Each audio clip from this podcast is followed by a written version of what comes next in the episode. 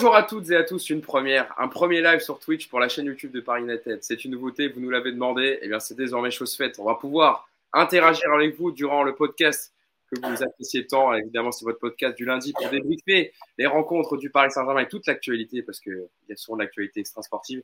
Mais là, heureusement, on va parler de, de sportifs avec euh, le 103e classique hier entre le Paris Saint-Germain et l'Olympique de Marseille qui s'est euh, terminé avec une victoire courte. Démolir par les moustiques. Du Paris Saint-Germain. Alors que, alors que... 0. On va débriefer tout ça avec euh, mon équipe du jour. Je vais, passer, je vais commencer avec les Parisiens parce qu'aujourd'hui, nous avons un Marseillais avec nous pour, pour débriefer ce match. Tout d'abord, Yacine Amnet qui était au Parc des Princes hier avec une très belle ambiance, Yacine, il faut le souligner. Salut à tous déjà. Bonjour à tous. Et euh, ouais, c'était une belle ambiance, euh, surtout en début de match quand il y a eu euh, le gros, le gros pressing parisien, ça s'est enflammé. Mais ouais, c'était une belle ambiance hier soir et puis, et puis, puis c'était un bon match. Voilà. Il y avait des beaux tifos aussi. Hein. J'ai vu, tu nous as envoyé des photos sur le groupe WhatsApp. C'était magnifique quand même. Ouais, ça faisait longtemps que on n'avait pas vu le parc comme ça. Et, euh, et puis le dernier PSG Marseille, c'était la grève, donc, euh, donc doublement. Effectivement, donc voilà, on était. En tout cas, je pense toi, tu étais euh, heureux de la performance des Parisiens, mais aussi également de l'ambiance qui était très bonne. Avec même, on a vu les fumigènes en fin de match. Ouais. Étaient réunis pour que ce soit un, un, bon classique bien bouillant, comme on aime. le deuxième Parisien avec nous, Nicolas Puravo. Comment ça va, Nico? Salut les minots, ça va Comment ça va euh, Est-ce que, est que, parce que je, je, tu lis les commentaires YouTube euh, quand on fait les débriefs habituellement sur YouTube. Maintenant, bon là, ce sera sur Twitch et sur YouTube. Euh, souvent, ils disent Ah, Nico, euh, Puravo, il est un peu désabusé sur les matchs, prend pas de plaisir. Est-ce que hier, tu t'es régalé un peu, Nico? Dans une ambiance comme ça Ouais, l'ambiance était. Honnêtement, l'ambiance était top. Euh, le match était vivant, il était plutôt sympa. On a, on a vu quand même d'autres purges au parc, donc ouais, c'était pas, c'était pas mal. Après, il y a quand même beaucoup à dire. Hein. C'était pas, un, c'était pas un grand PSG. Encore une fois, il y a, y a encore pas mal de lacunes dans plein de, plein de domaines, mais bon. Écoute, quand tu gagnes euh, l'OM 1-0, tu es content, hein, même si le match n'était pas super. Donc, euh... donc oui, j'ai pris du plaisir, bien sûr. On, va développer tout ça, évidemment, revenir sur tous les, toutes les thématiques qu'il y a eu durant le match pendant ce, 107, ce 207e numéro du podcast Anjou Capital. Et pour terminer la bande, c'est la première fois qu'il est avec nous, ça me fait extrêmement plaisir parce que c'est un ami, oui, il faut le dire. Nicolas Cuoco qui sera notre caution marseillais aujourd'hui. Comment ça va, Nico? Un deuxième Nico. Hein. On aura le Nico parisien et le Nico marseillais. Bah écoute, ça va très bien. Tout d'abord, merci à, à, vous tous de, de m'accueillir. Ça me fait très plaisir de participer à votre émission. Donc, euh, salut Yacine, que je connais également, Hugo, mon ami, et, et Nico, euh, mon, mon, ennemi via les réseaux sociaux, puisqu'il a déjà commencé un peu à me rentrer dedans. mais, euh, mais voilà, c'est avec grand plaisir que je vais faire cette émission avec vous. Alors, Nico, on se connaît via, euh, je pense que certains qui, qui, regardent le podcast Angers Capital connaissent, via euh, l'émission web Le Club des 5, où on débriefe l'actualité et les matchs des cinq grands championnats européens. Est-ce que tu peux dire un peu ce que tu fais euh, dans la vie pour ceux qui ne te connaissent pas? Alors, ce que je fais dans la vie, alors je suis entre euh, le sud et Paris. Euh, pour, Paris, je bosse donc pour le Club des 5, je fais des, petits débriefs, je bosse aussi pour le journal L'équipe et pour l'équipe TV aussi, pour l'équipe, la chaîne L'équipe. Et lorsque je suis dans le sud, j'ai des activités toujours journalistiques, mais rien à voir avec le domaine du foot. Ça a plus un lien avec le domaine de la défense et de la marine, puisqu'en fait, je fais des reportages sur, sur ces enjeux-là. Donc voilà, c'est assez différent, mais ça me plaît parce que, parce que je vois d'autres choses. Voilà, comme ça, au moins, les gens euh, apprendront à te connaître. Et si vous voulez aller suivre Nicolas, n'hésitez pas, vous voyez, il y a son, son arrobas Twitter, si vous voulez le suivre sur les réseaux sociaux, Nicolas Coco, qui nous fait le plaisir d'être avec nous aujourd'hui. On va donc revenir sur euh, ce 103e classico de l'histoire entre le Paris Saint-Germain et l'Olympique de Marseille, avec une histoire parisienne, un but inscrit juste avant la pause par Neymar sur un service de Kylian Mbappé. Et donc, grâce à, à ce but de Neymar, Paris renforce sa position de leader du championnat, Marseille manque l'occasion de revenir à sa hauteur. Au classement, après 11 journées, donc le PSG est leader avec 29 points, 6 points d'avance sur l'OM. Lorient, toujours invaincu cette saison, deuxième, les Merlus avec 26 points. Lens, troisième, 24 points. Et donc l'OM, quatrième, avec 23 points. La première question est toute simple. Et allez, on va faire honneur à l'invité, Nicolas Cloco. Euh, est-ce que vous avez, est-ce que tu as assisté à un bon match hier, Nico? Euh, on a, J'ai vu sur les réseaux sociaux que les gens ont apprécié quand même que ce soit un classico assez un classique. Je vais le faire à la française, je ne peux pas dire classico, c'était euh, Barça Real et Real Barça hier le classico. Euh, un match de assez serré en tout cas. Ouais, c'était serré, on a vu des occasions euh, de part et d'autre. Hein.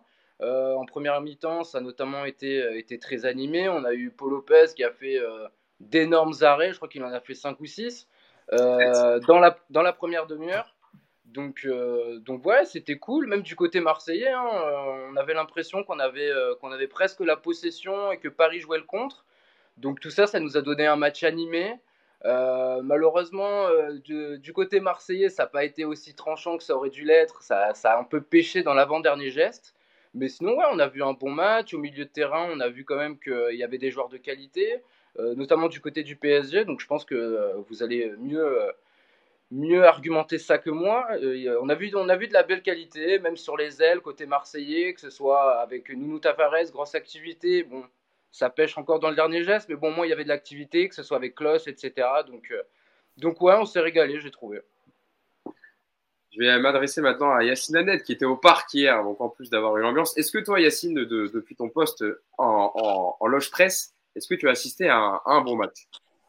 Oui, c'était un, bon match parce que euh, déjà, il y a eu du rythme. Euh, et si on se souvient bien des derniers PSGOM, c'était très triste, très terne, très fermé. Euh, voilà, rappelez-vous le 0-0 Vélodrome l'année dernière, c'était presque, c'était ennuyeux. Euh, voilà, il y a eu, il y a eu du rythme. Euh, il y a eu du rythme aussi parce que parce qu'à un moment donné, enfin très vite, en milieu de première mi-temps déjà, on a eu deux équipes presque coupées en deux et ça cherchait à aller d'un but à l'autre. Alors le truc c'est qu'il y a eu du déchet technique, peut-être dû à l'intensité, peut-être dû à la précipitation, mais en tout cas voilà, c'était un match qui était vivant et, effectivement, comme on l'a dit un peu entre nous euh, avant, avant l'émission, euh, on a vu beaucoup de matchs au parc euh, sur les allez, 18 derniers mois, bien, bien plus ennuyeux que ce qu'on a vu hier. Nicolas Puravo, est-ce que toi aussi tu as trouvé plaisant ce match? Ouais, bah, c'est ce que je te disais en intro, c'était plaisant et, pour ça il faut, je ne sais pas s'il faut les féliciter, mais c'est un peu grâce aux Marseillais aussi parce que ce, ce pressing très très haut en première mi-temps notamment a eu pour conséquence de couper le bloc marseillais en deux. Et puis le bloc parisien s'est adapté, s'est coupé aussi en deux avec euh, une partie défensive pour euh, gérer le pressing et puis euh, les trois de devant plus Fabien Ruiz qui venait s'intercaler aussi. Donc en fait, on était sur du 1 contre 1 défensif, du 1 contre 1 offensif avec au milieu un, boulevard pour les deux équipes. Donc à chaque perte de balle, forcément, bah, ça allait très très vite jusqu'au but, jusqu'au but adverse.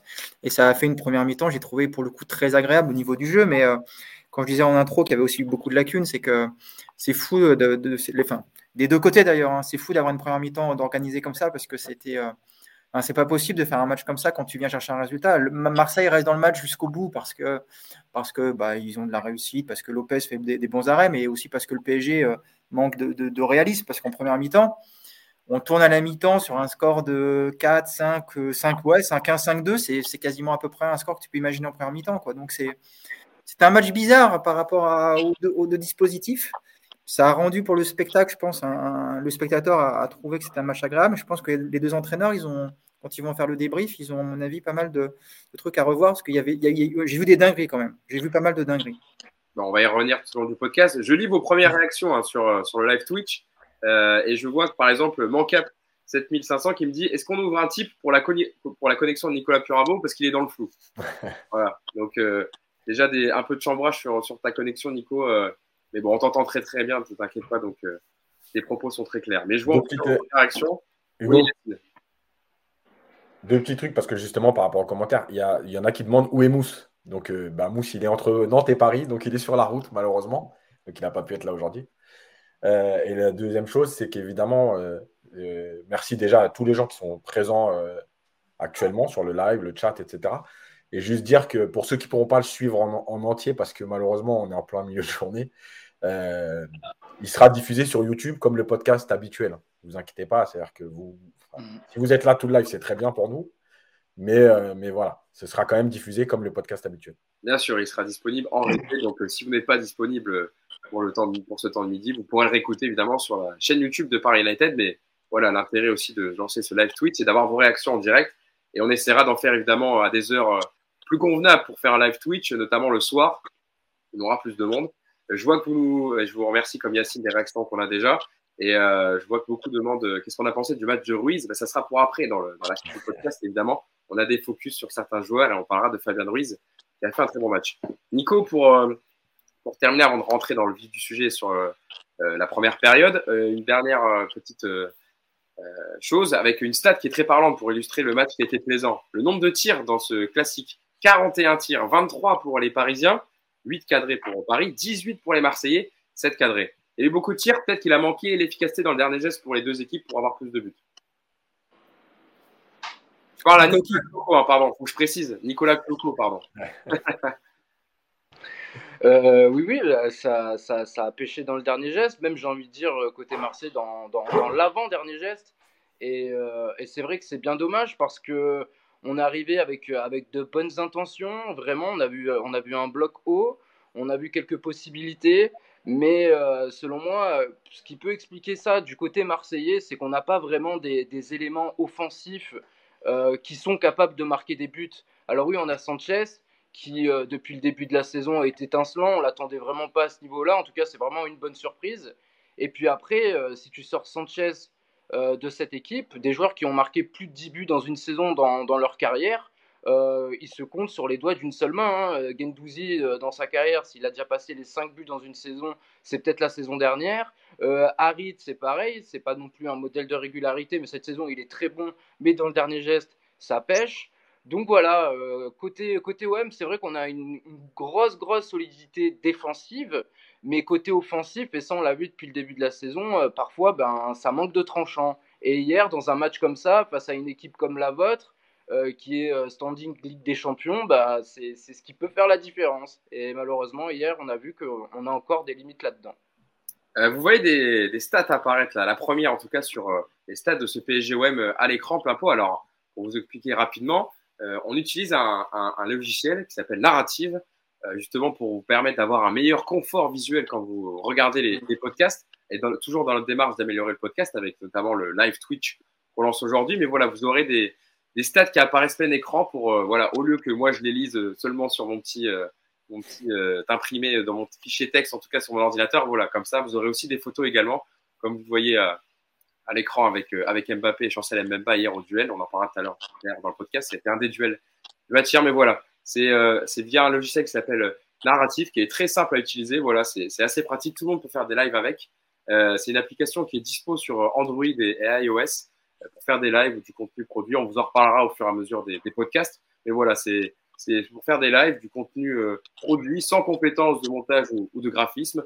Euh, c'est assez intéressant et voilà, nous on arrive à l'utiliser nous-mêmes, donc vous voyez que tout le monde peut l'utiliser. On n'est pas des génies de l'informatique, mais voilà, on arrive à faire ce genre de choses et voilà, c'est dans notre démarche d'améliorer le podcast et que vous ayez un meilleur confort visuel. Et si vous voyez des petites stats apparaître, même nos, nos noms en dessous avec notre, notre nom Twitter, c'est aussi pour ça, pour euh, donc ce logiciel narratif qui nous, qui nous aide grandement euh, dans l'amélioration du podcast. Allez, rentrons dans le vif du sujet après votre premier sentiment général, Yacine, avec cette première période, le début de première période qui a été bien dominé par les Parisiens, vous en parlez les, deux Nico. Euh, et il y a un homme qui s'est illustré dans cette première période côté Marseille, c'est Paul Lopez, qui a effectué euh, sept arrêts hier soir. C'est son meilleur total d'ailleurs hein, lors d'un match de Ligue 1. Euh, c'est Opta qui sort la stat. Il était assez bouillant hier, le, gardien espagnol.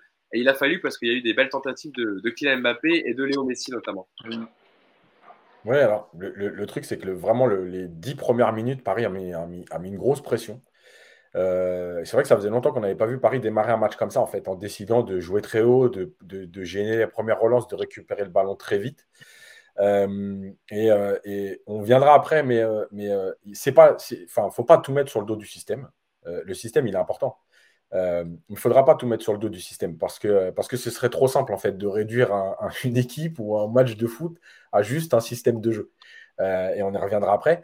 Mais effectivement, ces 10-15 premières minutes, euh, ça a donné le ton. Et, c'est vrai que je pense que Marseille, euh, mais, ça vient aussi des derniers matchs du PSG. Hein.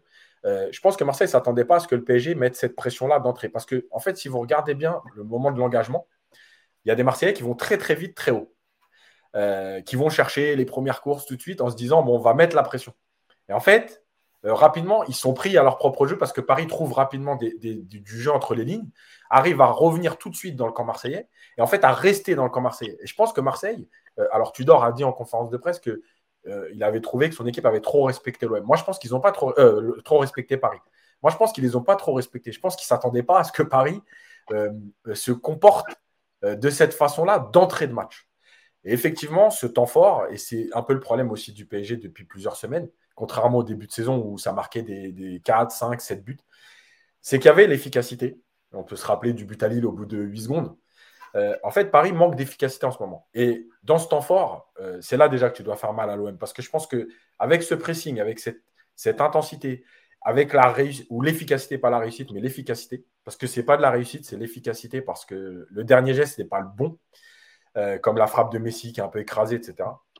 Ben, en fait, tu aurais pu faire très très mal à Marseille dès ce début de match. Et Paris, en ce moment, contre Benfica aussi, alors un petit peu moins parce que c'était plus fermé, a du mal à, vraiment euh, rentabiliser ses temps forts. Et, c'est ce qui, en fait, euh, lui permet plus d'avoir toute cette maîtrise sur le match euh, à plus longue durée, on va dire. Bon, je lis vos réactions en même temps que Yacine développe sur la première période. Je vois des saluts l'équipe. Avec plaisir, l'habillage est super. Merci à vous, les gars. Bon, Nicolas, la connexion dans ton château est défaillante. Enfin, Nicolas, bravo. Toujours ce petit chambrage sur la connexion de Nico. Euh, avant que je vienne te voir, Nicolas Purabo, je, je, demande juste à Nicolas Cloco quand même, parce que sur cette première période, et Yacine en parlait, c'est vrai que Paris a pas su, on va dire, euh, a été récompensé juste avant la pause avec le but de Neymar, mais euh, ils sont tombés sur un grand Paolo Lopez et ils n'ont pas su maximiser leur temps fort. Et Marseille aurait pu, normalement, après avoir laissé passer l'orage les dix premières minutes, ils ont eu quelques coups en contre-attaque, notamment avec notamment Jonathan Klaus qui a été assez touché côté droit et Aminarit aussi qui a été intéressant entre les lignes les gars, heureusement, chaque année, on démarre un classique avec un, moins 1 au bout de, au bout de 15 minutes. Donc, euh, pardonnez-nous pour une fois d'avoir eu un gardien qui, euh, qui a arrêté 2-3 euh, tirs. Parce que franchement, chaque année, c'est le même classique. Et en voyant ça, je me suis dit, bon, bah, peut-être que cette année, c'est notre chance. Voilà, c'est vrai que Paris a vraiment, au bout, de, au bout de 20 minutes, ils peuvent mener 2-3-0. Quoi. Donc je me suis dit, bon, bah, peut-être que c'est notre chance. Mais je me suis fait vite rattraper par la réalité en voyant que ouais, bah, dans le dernier geste, dans l'avant-dernier geste, c'est compliqué, c'est perfectible. Mais, euh, mais vraiment, je, suis très heureux quand même d'avoir euh, pu euh, voir l'OM quand même eh bien, essayer de, de presser haut, essayer de, de, trouver des, des de, de, poser quelques problèmes tactiques au PSG. Et c'est vrai que parfois, par séquence, alors peut-être que vous, vous avez euh, la vision que Paris a, pas mal dominé les débats en première période. Mais moi, quelquefois, je me suis fait la réflexion en voyant l'équipe de Paris qui jouait quand même assez bloc bas. Alors, je ne sais pas ce que vous en pensez, mais deux, trois fois, je me suis fait la réflexion. Je me suis dit, bah, en fait, quel est, euh, le but recherché par Galtier avec cette composition d'équipe, avec un milieu qui, est censé euh, être très technique, etc. Et au final, quelquefois, j'avais l'impression un peu bah, que ça jouait à la carotte. Donc j'aimerais avoir votre, euh, votre avis là-dessus, sur, euh, bah, sur cette première période où euh, elle était vachement compliquée à analyser, j'ai trouvé cette première période. En tout cas, moi, pour ma part, j'ai trouvé, j'ai eu beaucoup de mal à, l'analyser, pardon, où l'OM avait la balle, où l'OM était parfois même le plus entreprenant, mais ça peut quand même faire 3-0 pour le PSG. Donc je suis curieux d'avoir votre avis là-dessus. Eh ben, Nicolas Puravo, est-ce que tu réponds à, à Nicolas Cuoco? Euh, la, première période, en fait, effectivement, il y a un quart d'heure où Paris étouffe complètement l'OM et euh, avec un petit peu plus d'efficacité, effectivement, le match y est déjà plié. Après, on a déjà vu ce genre de match du PSG, euh, notamment en Ligue des Champions contre le Maccabi Haïfa. C'est un début de match où Paris doit mener, je ne sais plus trop, mais au moins 2-0. Et derrière, derrière, il relâche, en fait. Il relâche le pressing et et plutôt que de rester en position haute ou médiane, c'est un bloc qui aime bien. On a l'impression en position basse parce que ça permet de faire moins d'efforts, ça permet de mettre euh, moins d'espace dans le dos et puis ça permet de lancer assez rapidement. La tactique du, du PSG hier, elle était assez simple. Au bout d'un quart d'heure, ils ont commencé à. Il n'y a, pas le physique en ce moment, de toute façon, pour faire des, des mi-temps complètes à fond. Ils sont entre ceux qui sont fatigués, ceux qui ont peur de se blesser ceux qui gèrent leur mondial. Euh, franchement, euh, je crois que jusqu'à début novembre, jusqu'à mi-novembre, il faut, qu'on s'attende à, avoir ce genre de rencontre. Mais le PSG hier, au contraire, je trouve qu'après le premier quart d'heure où, ils ont vraiment mis le turbo, bah après ils ont un petit peu, ils ont un peu relâché ça, ils se sont mis dans un, dans un bloc plus prudent. Et puis ils ont trouvé assez facilement entre les lignes en sortant parce que le pressing marseillais, oui, il était haut, mais franchement, il était très très très inefficace. Il a très rarement mis le PSG en difficulté. J'ai vu des équipes cette saison au parc euh, mettre beaucoup plus Paris en difficulté au niveau de leur pressing. Je pense à Monaco notamment qui avait vraiment empêché Paris pendant une demi-heure à, toute sortie de ballon. Là hier, le PSG sortait du, le ballon assez facilement. Alors la présence de Ruiz au milieu, Neymar entre les lignes également. Et puis la tactique, elle a très bien fonctionné en première mi-temps, parce qu'encore une fois, le PSG doit boucler la première mi-temps avec une avance très confortable. Donc euh, je pense que c'était délibéré. Euh, c'est plus un choix pour préserver le physique d'une équipe qui commence à être fatiguée qu'autre chose. Quoi. C'est pas l'OM en tout cas qui a fait reculer le PSG, j'ai pas l'impression. Bon, est-ce que Yacine, tu, euh, tu es d'accord avec Nico sur euh, cette, cette première période avant qu'on passe à la deuxième? Et juste aussi, quand même, le, je voulais parler quand même du coup franc de Messi sur la barre, parce que euh, Messi, ça fait quand même la quatorzième fois en Ligue 1 qu'il touche les montants, euh, au moins plus que 4 de plus que tout autre joueur. Bon, il est, assez près, c'est compliqué. En plus, euh, il y a beaucoup de monde dans la surface. Euh, il y avait Mukiele qui se met devant Paul Lopez, etc. Euh, mais ça touche la barre une nouvelle fois. Ouais, ça fait, ça fait beaucoup pour Messi, mais bon, après, il n'était pas facile parce qu'il y avait beaucoup de monde. Oui. Euh, il y avait beaucoup de monde devant le but, il y avait même des Parisiens. Tu sais même pas si à un moment donné il n'allait pas être gêné par les Parisiens. Euh, mais pour revenir au, au, au, à la première période, je pense qu'il y, y, euh, y, a cette volonté. Alors, je ne sais pas si c'est une volonté parce que, parce que malheureusement, je n'ai pas pu poser de questions hier en conf de presse. C'est une question qui, qui m'intéressait, notamment quand on va parler aussi de la, du début de la deuxième mi-temps. Euh, je ne sais pas en fait si, euh, si aussi ça ne fait pas partie de la stratégie parce que Galtier, on sait qu'il aime le foot de transition. Euh, et parfois se dire de partir de plus bas pour aspirer un peu l'adversaire et s'offrir des espaces. Est-ce que c'est une réelle volonté ou est-ce que c'est Paris qui est parfois en difficulté et qui n'est pas capable de rester haut et qui décide, enfin qui recule, pas par la volonté d'aspirer l'adversaire, mais plus par obligation, on va dire. J'arrive pas à trouver le juste milieu parce que c'est tellement, c'est tellement euh, l'un ou l'autre. C'est-à-dire qu'il n'y a pas de juste milieu. Paris font 15 minutes où ils sont dans les 60 mètres de, dans les 30 derniers mètres de l'OM et ça presse et ça presse. Et puis après, tu as 20 minutes où Paris est carrément dans ses 40 mètres. Donc, mmh. j'arrive pas à comprendre si c'est une stratégie pour dire, OK, il y a des temps forts, des temps faibles, et dans ce temps faible, on va reculer pour aspirer et s'ouvrir des espaces, ou est-ce que c'est parce que vraiment tu ne peux pas le faire et donc tu recules euh, Voilà, j'arrive pas à trouver le, juste milieu parce qu'on va venir sur la deuxième période après, mais euh, sur le début de deuxième mi-temps, c'est pareil. Tu vois, Paris est très, est très bas, euh, plutôt organisé. Est-ce que c'est parce que tu mènes un zéro et que tu te dis je vais m'ouvrir des espaces parce qu'ils vont quand même être obligés de venir nous chercher encore plus qu'ils l'ont fait en première? Ou est-ce que c'est parce que tu n'es pas capable de le faire? Je ne sais pas. Et comme il y a l'idée de Galtier qui aime aussi ce foot de transition, j'avoue qu'aujourd'hui, enfin, c'est plus Galtier qui va, répondre, qui va répondre à nos interrogations que nous qui allons dire euh, bah, c'est volontaire ou c'est pas volontaire. Voilà. Euh, pour parler justement de la deuxième période, tu m'as fait une belle transition, Yacine. Je vois les, commentaires des gens sur, euh, sur le live Twitch qui disent euh, on a ressenti de la fatigue à partir de la 60e minute et c'est aussi pour ça que le match a baissé d'un cran en deuxième période. Nico Kyoko, euh, désolé, je vais dire ton famille à chaque fois, mais c'est pour que on parle de toi. Euh, comment tu as trouvé cette deuxième période? Parce que c'est vrai qu'évidemment, il y a le carton rouge de Samuel Gigot à la 72e qui vient casser la fin de match. Mais en tout cas, avant, sur, euh, est-ce que tu penses pas que l'OM n'a pas su mettre suffisamment en danger Donnarumma, à part une occasion de, j'ai l'occasion de Klotz en tête, ou même de Mbemba, euh, qui vient faire euh, cette virgule avant d'envoyer de, une mine et que Donnarumma enlève. Mais euh, il y avait peut-être moyen en fait, parce que nous on l'a vu, cette, enfin, on le voit, on les voit tous les matchs avec Nico et, et Yacine. Il y a des équipes qui ont embêté plus que ça l'OM, en tout cas offensivement sur les cases en tout cas. Oui, oui, bah. Il y, a, il y a, aussi une part de, de, fatigue, je pense, parce que euh, même si tu as joué à 9 contre, à 11 contre 9 euh, contre le Sporting, il y a quand même un enchaînement des matchs qui est, qui est assez répétitif depuis le début de la saison. Euh... C'est moi qui sonne là? C'est moi, excusez-moi. euh, mais oui, après, il y, a quand même ces deux occasions-là qui ont quand même le mérite d'exister, où en plus, euh, ça intervient après, euh, après des beaux mouvements collectifs. Mais je vais pas paraphraser par rapport à ce que, j'ai dit tout à l'heure. Dans cette équipe, je pense qu'il y a vraiment un manque de, qualité dans les, dans les 20-30 derniers mètres, un manque de tranchant. Et c'est pas pour rien que ces deux, les, deux occasions qui viennent, c'est de la part de Klos et de, et de Mbemba. Malheureusement, ça vient pas d'un milieu, ça ne vient pas d'un joueur offensif.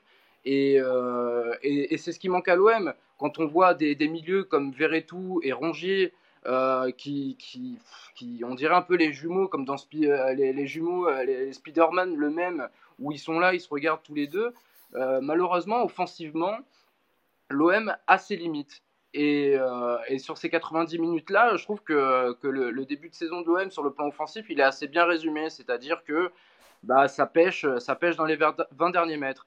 Après, il y a l'exclusion de, de Gigot qui change un peu tout. Bon, il y a ce tacle-là qui, qui, qui, sort un peu de nulle part, qui est un peu stupide. On parlera peut-être de l'arbitrage. On, on, on, fera une partie arbitrage tout à l'heure parce que je vois beaucoup de réactions aussi sur, sur live tweet en disant est-ce que vous avez parlé d'arbitrage, le carton, sais pas.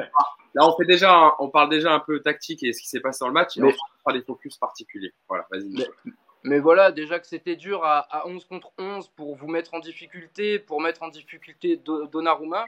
Alors à, 10 contre 11, là, c'était quasiment mission impossible et, et j'ai pas senti vraiment les Marseillais être euh, autant entreprenants qu'ils auraient dû l'être. J'avais plus l'impression que voilà, ben, ils se prennent leur, euh, on se prend notre petit 1-0. Avant le match, si on, avait, si on nous avait dit qu'on allait se prendre juste un petit 1-0 avec la qualité offensive, etc., bah, on n'en aurait pas rougi. Et là, pour le coup, à 10 contre 11, j'ai l'impression qu'on voulait un peu en garder, en garder sous le pied. Euh, juste petite question avant que j'aille voir Nicolas Purabo sur le et qu'on passe vraiment au focus avec le dispositif que, que Galtier a changé avec la 3 euh, Nico, qu'est-ce que tu as pensé de la performance de Gendouzi en, on va dire en numéro 10 euh, en soutien de Sanchez? Parce que il a été mis là quelques fois à ce poste-là et moi je le trouve euh, pas terrible. Et quand tu as des joueurs alors apparemment il a une petite blessure, il a une petite brouille peut-être avec euh, avec euh, Igor Tudor, Gerson qui était sur le banc qui n'est pas rentré, qui n'était pas rentré en Ligue des Champions et je t'ai vu tweeter hier sur Gerson en disant euh, pourquoi il le fait pas jouer alors que lui, en tout cas, il aurait le niveau dans ce genre de match. Bah, moi, c'est clairement, clairement mon inconnu depuis ce début de la saison. C'est à quoi sert Gerson? C'est-à-dire qu'on a recruté un joueur de 25 millions d'euros. Donc 25 millions d'euros pour les finances de l'OM, c'est pas rien. Et, et, comme si l'OM pouvait se permettre d'investir 25 millions d'euros sur un joueur, alors soit pour ne pas le faire jouer, et si c'est le cas, c'est pour le mettre à un poste qui n'est pas le sien. On se souvient de l'an dernier avec Sampaoli, il jouait piston gauche. Là, il joue euh, reculé derrière l'attaquant. Et moi, je suis désolé, mais quand je vois les prestations de Rongier et Verretou, ben, je me demande en quoi Gerson il est, euh, il est inférieur à eux. Et quand je vois Pape Gay aussi avec ses rentrées, je me demande aussi qu'est-ce qu'il y a à Gerson en moins, sachant que Gerson, quand même, quand il était au Brésil, il a été élu deux fois meilleur joueur du championnat brésilien à ce poste-là. Il a gagné euh, je ne sais pas combien de trophées avec Flamengo à ce poste-là. Et puis, euh, et puis euh, on me répond peut-être qu'il y a un manque d'intensité. Alors oui, ok, moi je peux l'entendre qu'il y a un manque d'intensité, mais qu'on ne me fasse pas croire que contre Ajaccio, dernier du championnat, où tu sais que tu vas avoir le ballon, où tu sais que Ajaccio va jouer un bloc bas, où tu vas avoir besoin de milieu de terrain capable eh ben, de se projeter, qu'on ne me fasse pas croire qu'un Gerson il est inutile dans ce genre de confrontation. Donc vraiment pour moi l'inconnu de ce, de ce début de saison, il y en a pas mal. Tudor il fait un début de saison bah voilà, de qualité, on peut pas lui enlever, lui enlever euh, sa troisième ou quatrième place, je sais pas combien euh, l'OM est, ce matin. On peut pas lui enlever les six points en Ligue des Champions, on peut pas lui enlever beaucoup de choses, mais il y a certains, certains inconnus euh, et, j'aimerais bien être en conf pour lui poser la question est-ce que Gerson est une option dans votre esprit au milieu de terrain? Parce que voilà, je trouve qu'il a des qualités que Verretou et Rongier n'ont pas, que Pape Gay euh, n'a pas du tout. Ça me paraît évident, ce joueur-là, pour moi, c'est un mystère au milieu de terrain. Je ne sais pas ce qu'il fait à, l'OM. Mais voilà, est-ce que Gerson est une option au milieu de terrain? Donc si j'ai des confrères qui m'écoutent et qui ont la chance de pouvoir assister aux conférences de presse, eh ben, j'aimerais vraiment que cette question-là soit posée euh, au coach croate je voyais des réactions de journalistes euh, qui, euh, représentent, qui, suivent l'actualité de Marseille et qui disaient qu'il y avait une petite brouille et que Gerson boudait un peu euh, Tudor et donc c'est pour ça aussi qu'il ne le fait pas jouer. Mais, mais, là c'est pareil, je suis très curieux d'avoir un avis extérieur de coach Yacine ou même de Nico sur sur le milieu de terrain de l'OM hier soir. Est-ce que moi je fais une fixette ou est-ce que c'est vraiment une réalité? Hier, ils ont pris un bouillon et il y a peut-être des choses à changer à ce niveau-là. Alors, qui veut répondre avant qu'on passe au 4-3-3 de Galtier? Ah, moi, je pense, moi, je pense depuis la saison dernière, de toute façon, que Gerson, il est mal utilisé à l'OM et que, euh, et que pour moi, évidemment, qu'il doit être dans un des, milieux, dans un des deux milieux parce que parce qu'il a une qualité de passe, parce que voilà. Donc, moi aussi, je comprends pas. Après, c'est toujours pareil. Les coachs, ils ont, nous, on, a, nous, on voit les, le, foot avec nos yeux extérieurs en se disant euh, c'est les meilleurs, entre guillemets, etc. Après, les coachs, ils ont, ils ont leur sensibilité, ils ont leur, ils ont leur affect aussi parce que ça reste des humains. Et puis, ils ont aussi des choses qui voient à l'entraînement. Il y a parfois des comportements. Tu sais, des fois, tu te dis euh, le mec, il est peut-être meilleur, mais son comportement, euh, moi, je le, tant qu'il ne changera pas de comportement, il ne jouera pas. Donc, voilà, il y a des choses qu'on ne sait pas forcément. Mais en termes de footballeur, pour moi, bien sûr que c'est au-dessus de, de Verreto et Rongier. Bon, passons au dispositif. Alors, je vois sur les, réactions, notamment la part de Bouton PSG, qui dit que ce n'était pas un 4-3-3, mais un 4-4 de losange. Effectivement, c'était plus Verratti en pointe basse avec Neymar en pointe haute du losange et Messi et Mbappé devant, effectivement. Euh, Nico, Curabo, euh, donc Galtier qui a changé son système par rapport à ce qu'il faisait depuis le début de saison, euh, ce fameux 3-4-1-2, avec aussi peut-être lié à des absences comme Ramos qui était suspendu, Kim Pembe et Nuno Mendes qui sont toujours blessés. Et donc, on avait hier une défense à 4 avec Hakimi, Marquinhos, Danilo, Bernat. Et donc, Danilo qui est titularisé, on en parlera tout à l'heure, c'est la mauvaise soirée de la nouvelle qui est sortie sur blessure en première période. Fabien Ruiz qui faisait son, entrée dans le 11 en tout cas pour ce match avec Verratti et Vitinha, Mbappé, Messi, Neymar. Alors, on fera des focus tout à l'heure pour parler de Fabien Ruiz, on en parlera tout à l'heure précisément, mais déjà dans l'animation, euh, il en a parlé en après-match, euh, Christophe Galtier. Il avait choisi ce, système pour avoir un meilleur équilibre au milieu et des meilleures sorties de balles pour toucher les trois devant euh, dans des meilleures positions, Nicolas Puravo. Est-ce que c'est ce que tu as vu hier? Ouais, c'était intéressant. C'était intéressant parce que sur, le système, en fait, il va y avoir deux choses. La première, c'est effectivement le, positionnement, et ensuite, il va y avoir la, manière dont les joueurs se comportent sur le terrain. Sur le positionnement, cette, défense à 4, elle est intéressante parce que, qu'on le veuille ou non, ça sécurise quand même. Ça remet notamment Marquinhos dans, une défense où il a plus de repères, il a moins de couverture à faire. Euh, ça permet aussi sur le papier d'avoir, euh, encore une fois, des, lignes plus, plus, plus compactes. Le souci du losange, comme ça au milieu, moi, J'aime bien le 4-4-2 en losange de manière offensive. Euh, par contre, quand tu n'as pas le ballon, je trouve que c'est un système qui peut vraiment fragiliser tes côtés si tu n'as pas au moins des deux attaquants qui, qui vient un peu donner un coup de main. Et hier, entre Mbappé et Messi, qui n'ont absolument pas fait le. Enfin, un peu Mbappé, mais de manière très très sporadique. Mais tu n'avais pas suffisamment de, de, de courses de la part euh, des, deux attaquants. Et donc, du coup, on a eu. On a eu des côtés quand même assez fragilisés, notamment le côté de Bernat qui avait été clairement ciblé, je pense, par l'OM. Donc voilà, c'est un système qui a encore une fois beaucoup a beaucoup d'avantages, je trouve, par rapport à, l'effectif actuel du PSG.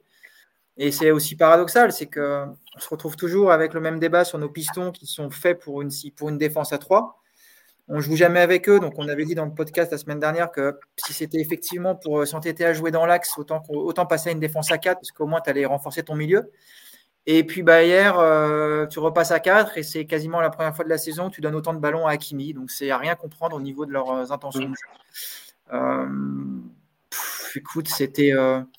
voilà, c'est là de ce point de vue-là, c'est ce que je disais. Il y a la tactique d'un côté et puis il y a le comportement des joueurs. Quoi. Et à mon avis, en tout cas, sur ce qu'on a vu hier, si ça va être confirmé avec toutes les blessures, donc on devrait voir cette défense à 4 pendant 3-4 matchs.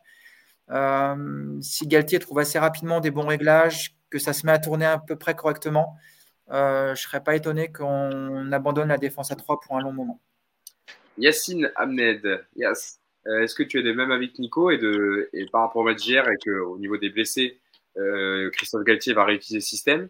Et je crois savoir que toi, tu as aimé en tout cas la performance de Marquinhos dans une défense à 4, lui qui est en difficulté depuis le début de saison, le capitaine par exemple. Ouais, alors, alors déjà, Galtier en conf de presse, il dit que c'est pas l'absence de Ramos qui le fait passer à 4. Oui. oui. Permettez-moi de un euh, chacun jugera comme il veut. Il dit qu'il y pense depuis un moment. Euh, bon, voilà. Et effectivement, je pense que c'était le bon moment avec l'absence de Ramos, avec euh, le fait de vouloir densifier le milieu de terrain. Il y a eu plein de. En fait, il y a plein de petits éléments qui sont venus et c'était le bon moment. Il y, a, plein de choses en fait dans ce 4-3-3. Évidemment, je rejoins Nico. Euh, de toute façon, vous pouvez jouer en 3-4-3, et je l'ai dit la semaine, la semaine dernière, en 3-4-3, en 5-3-2, en 4-4-2, tout ce que vous voulez. À partir du moment où les joueurs ont la bonne attitude ou n'ont pas la bonne attitude, de toute façon, le système, c'est un peu euh, euh, l'excuse facile. Ce n'est pas l'explication à tout. maintenant, c'est clair que il y a eu, par exemple, sur le premier quart d'heure, c'est l'attitude des Parisiens qui fait la différence. Ce n'est pas le système. Ce n'est pas de dire on est en 4-3-3 euh, donc, c'est pour ça que le pressing euh, parisien fonctionne sur l'OM le premier quart d'heure. Non, c'est juste parce qu'en fait, il y a un bloc équipe qui est compact, que tout le monde fait la même chose et que Paris défend en avançant. Donc, tu, aurais pu faire la même chose euh, en 3-4-3. et, c'est pour ça que je voulais parler de Marquinhos. Est-ce que Marquinhos, il a été meilleur hier parce que c'était une défense à 4 Ou est-ce qu'il a été meilleur parce qu'il n'avait pas à gérer Ramos? Et en fait, c'est ça la question, encore une fois. Et c'est pour ça que là, il y a plein de, choses. Euh, il, y a, le premier élément, c'est de dire, Galtier, maintenant, tu sais que tu peux avoir un autre système. Voilà, ça, c'est une première chose. La deuxième chose, c'est que dans ce système-là, malgré tout, et chacun euh, en fera ce qu'il veut, bah, tu as finalement, avec deux attaquants, permis à Mbappé d'évoluer dans une zone qu'il préfère et pas d'être la pointe devant euh, Messi et Neymar. Voilà. Donc en fait, tu as réglé plein de petits trucs. Tu as fait plaisir à Mbappé. Peut-être que Marquinhos est mieux à 4. tu as renforcé le milieu de terrain pour avoir de la construction. voilà. Donc, il y a plein de points positifs. Effectivement, comme le dit Nico, le losange, c'est très spécial parce qu'il va falloir que les deux joueurs qui jouent autour de Verratti, puisque c'est lui en point de passe, soient capables très vite d'aller fermer sur les côtés. parce que le losange, c'est spécial. Heureusement que Neymar fait beaucoup d'efforts parce qu'il est beaucoup venu se replacer dans ce milieu de terrain. Donc, ça va te permettre de gérer. Pareil, est-ce que. Euh, oui, Verratti, il te permet de sortir les ballons. Il y a eu des Franchement, il y a eu des sorties de balles en première période. Elles étaient vraiment très bonnes sur une touche de balle avec Ruiz, Verratti, Vitinha, Neymar qui revenaient et qui sortaient. Franchement, Maintenant, est-ce que, pareil, dans l'absolu, est-ce que c'est. Est-ce que penser à un Ruiz en 6 avec un Verratti plus haut parce qu'il a plus de volume de course, euh, ça peut pas être. Voilà, il y a plein d'ajustements qui vont être trouvés. Et puis la dernière chose, c'est l'utilisation des couloirs. Et je rappelle quand même que euh, dans l'histoire du football, euh, par exemple, le Brésil a souvent eu des latéraux très offensifs, etc. Et pourtant, le Brésil a pratiquement, sauf 2002 où il gagne la Coupe du Monde à 3, a pratiquement tout le temps joué à 4. En fait, ce n'est pas rédhibitoire, encore une fois, le système. C'est juste comment tu organises ta mise en place défensive quand tu perds le ballon. Si Hakimi euh, décide d'attaquer, bah, Vitinha peut-être va couvrir. Est-ce que c'est Marquinhos et, quelqu'un vient entre les deux centraux? Voilà, c'est une organisation à trouver. Et d'ailleurs, Galtier, pour, pour, terminer là-dessus, pareil en conférence de presse, il a bien expliqué que il avait travaillé le système deux fois à l'entraînement les deux derniers jours, que euh, l'avant-dernier jour, il n'a pas été satisfait, que le dernier entraînement avant le match, il a été satisfait parce qu'en plus, il a eu un échange avec ses joueurs pour voir ce qu'il voulait, enfin comment il le sentait, etc. Et il a dit aussi que maintenant, il allait avoir cinq jours, euh, puisque le prochain match, c'est vendredi, pour bien euh, peaufiner le système. Voilà. Ça veut dire que dans sa tête, bah, en plus, avec l'absence de Danilo plus Ramos la semaine prochaine, euh, tu n'as pratiquement plus de défenseurs centraux. maintenant, le prochain, c'est euh, Bichabu. Cela est Bichabu, hein, le jeune défenseur qui, qui, joue avec les, avec les Titi et qui évolue en Youth League avec les jeunes du Paris Saint-Germain, notamment, et en, et en 19, évidemment. Voilà, donc je pense que donc je pense que c'est maintenant une vraie option. On voulait le voir. Et encore une fois, moi, je ne suis pas pour dire, euh, comme on l'a réclamé la dernière, ouais, le 3-4-3, c'est la solution, le 4-3-3, c'est la... Non, il n'y a pas de solution.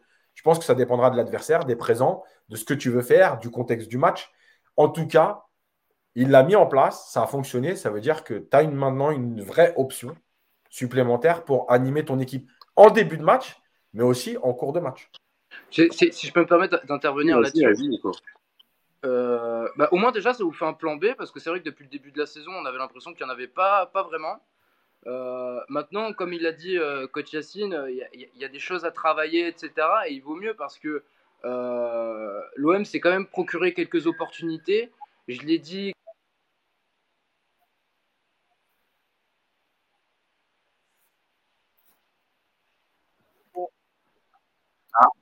Ah, T'as un petit problème de connexion, euh, Nico. Euh, on t'entend, euh, un peu.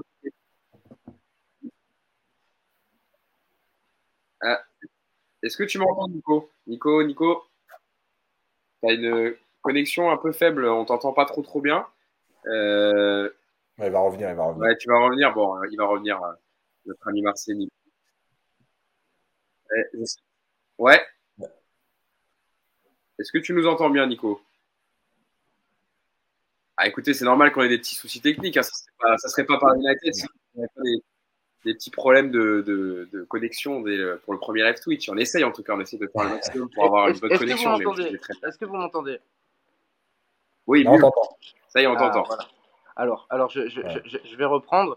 Euh, moi, ce que j'ai trouvé sympa hier euh, côté PSG, c'est que bah, enfin, vous avez peut-être euh, trouvé un plan B. Et c'était pas forcément le cas depuis le début de la saison. On avait l'impression que malheureusement, si, si, les événements ne tournaient pas en votre faveur, on l'a vu quelques fois, que ce soit en Ligue des Champions contre Benfica, etc., ben, malheureusement, ça manquait d'idées. Donc il y a, y, y a, ce mérite-là à Galtier, je pense. Euh, après, même si ça, ça, ça, vient des événements, au moins il l'a fait, au moins il a tenté, au moins il a vu que ça a marché. Maintenant, si je dois apporter euh, un peu, un peu de nuance là-dedans, euh, c'est que l'OM s'est procuré quand même quelques occasions. Alors, je ne vais pas répéter tout ce que j'ai dit depuis le début euh, de, du live. L'OM a manqué de tranchant, a manqué de précision dans le dernier et avant-dernier geste. Et, euh, et, face à une grosse équipe, face à une grosse cylindrée européenne, je pense que malheureusement, pour le PSG, ça pourrait, ça pourrait coûter quelques buts quand même. Bon. Ça, ça, Hugo, excuse-moi, Hugo. Vas-y, Hugo. Euh, ça, ce, ce, discours de face à une grosse écurie européenne, euh, on l'a entendu toute la saison dernière.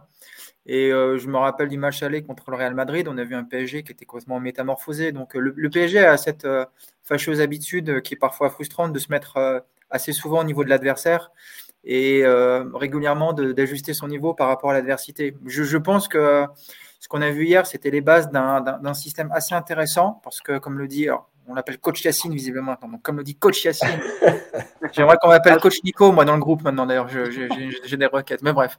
Donc, comme le dit. Ah non, il n'y a qu'un coach.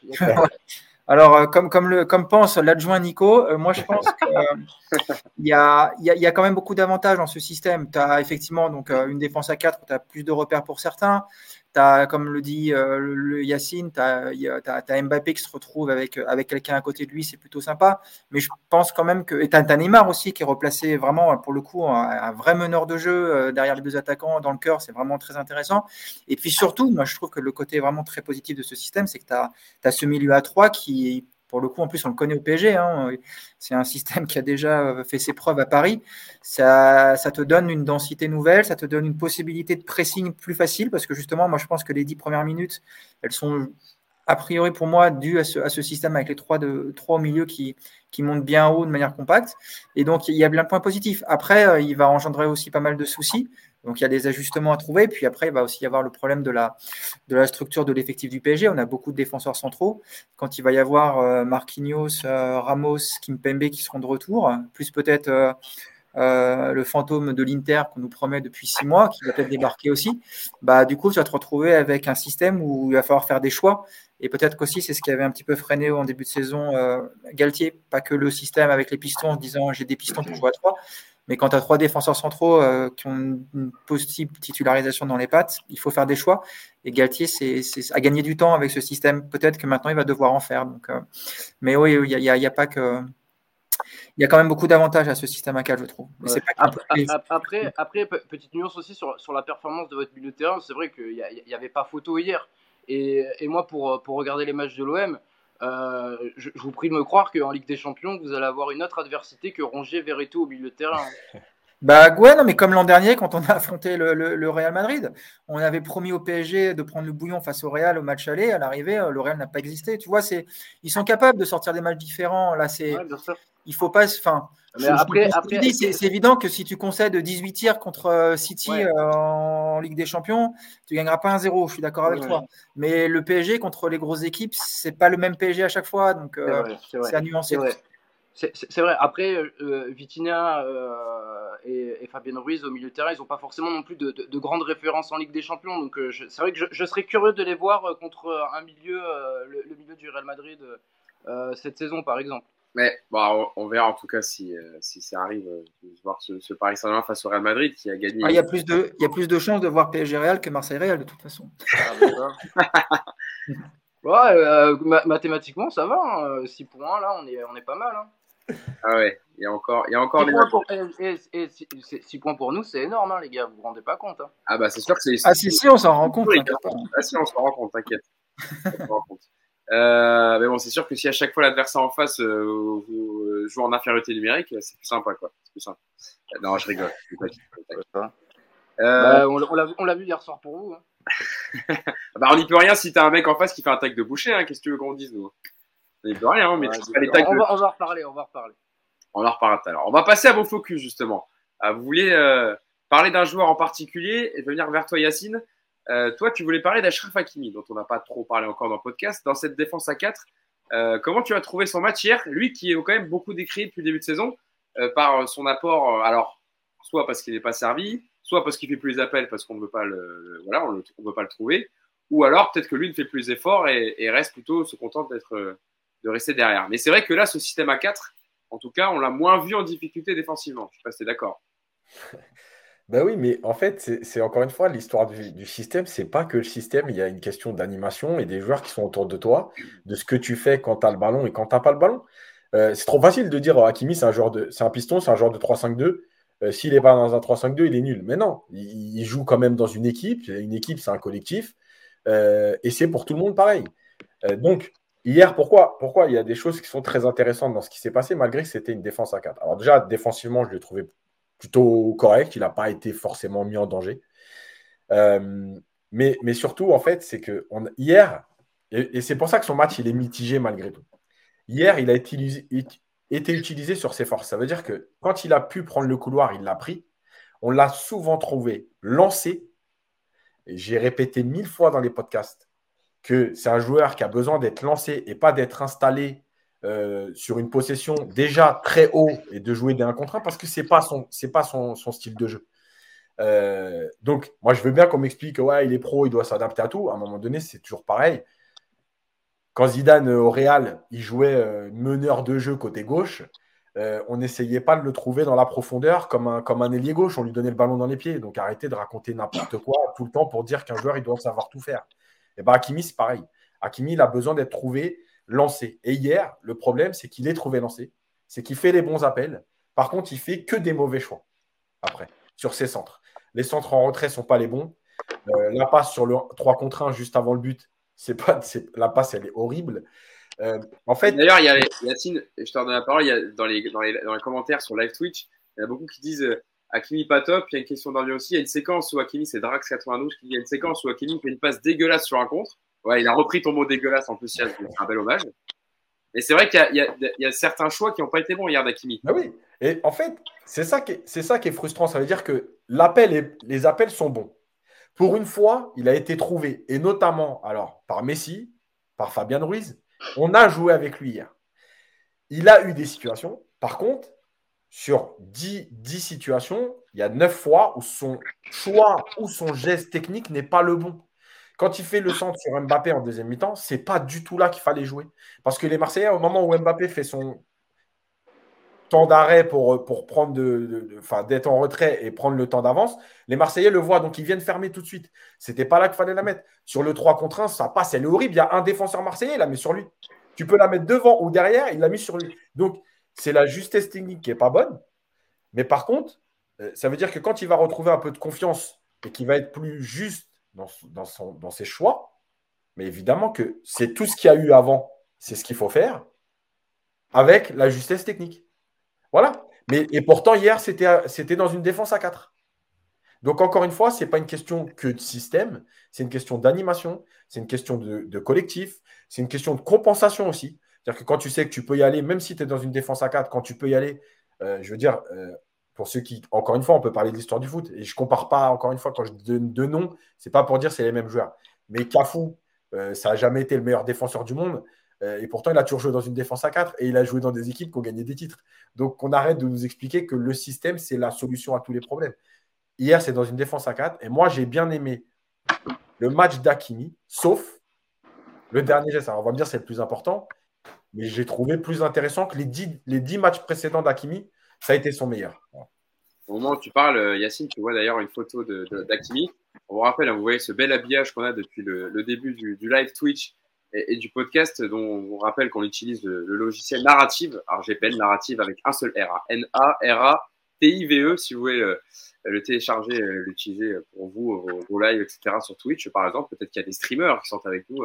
N'hésitez pas parce que c'est très très simple d'utilisation et vous pouvez vous, vous confectionner ce bel habillage avec des, des beaux templates et des beaux fonds, comme, euh, comme on le fait avec euh, le logo de Paris United que vous voulez en bas à droite, avec le score, etc. C'est vrai que ça fait euh, une sacrée amélioration par rapport à nos lives Skype, hein, Nico et Yacine. D'ailleurs, juste, il y, y a, un petit commentaire sur Marcelo, mais c'est tellement ça. Ça veut dire que Marcelo, il fait une carrière dans une défense à 4. Le mec, il sait surtout, mais surtout pas défendre. Il sait tout faire sauf défendre. Et le mec, il fait, il fait 15 ans au Real et il gagne 4 Ligues des Champions, etc. Donc voilà on peut parler d'un joueur euh, un peu plus, euh, on va dire, récent, euh, Alexander Arnold, qui a beaucoup de difficultés défensives et qui s'éclate offensivement. Ah oui. Bon là, il, a un début de saison compliqué, Alexander Arnold.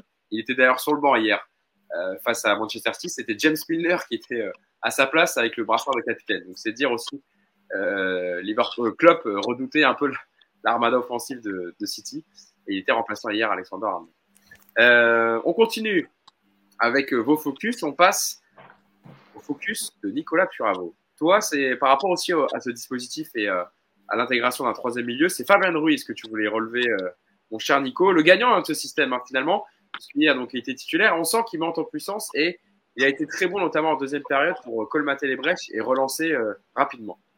Ouais, j'ai trouvé un match intéressant, franchement.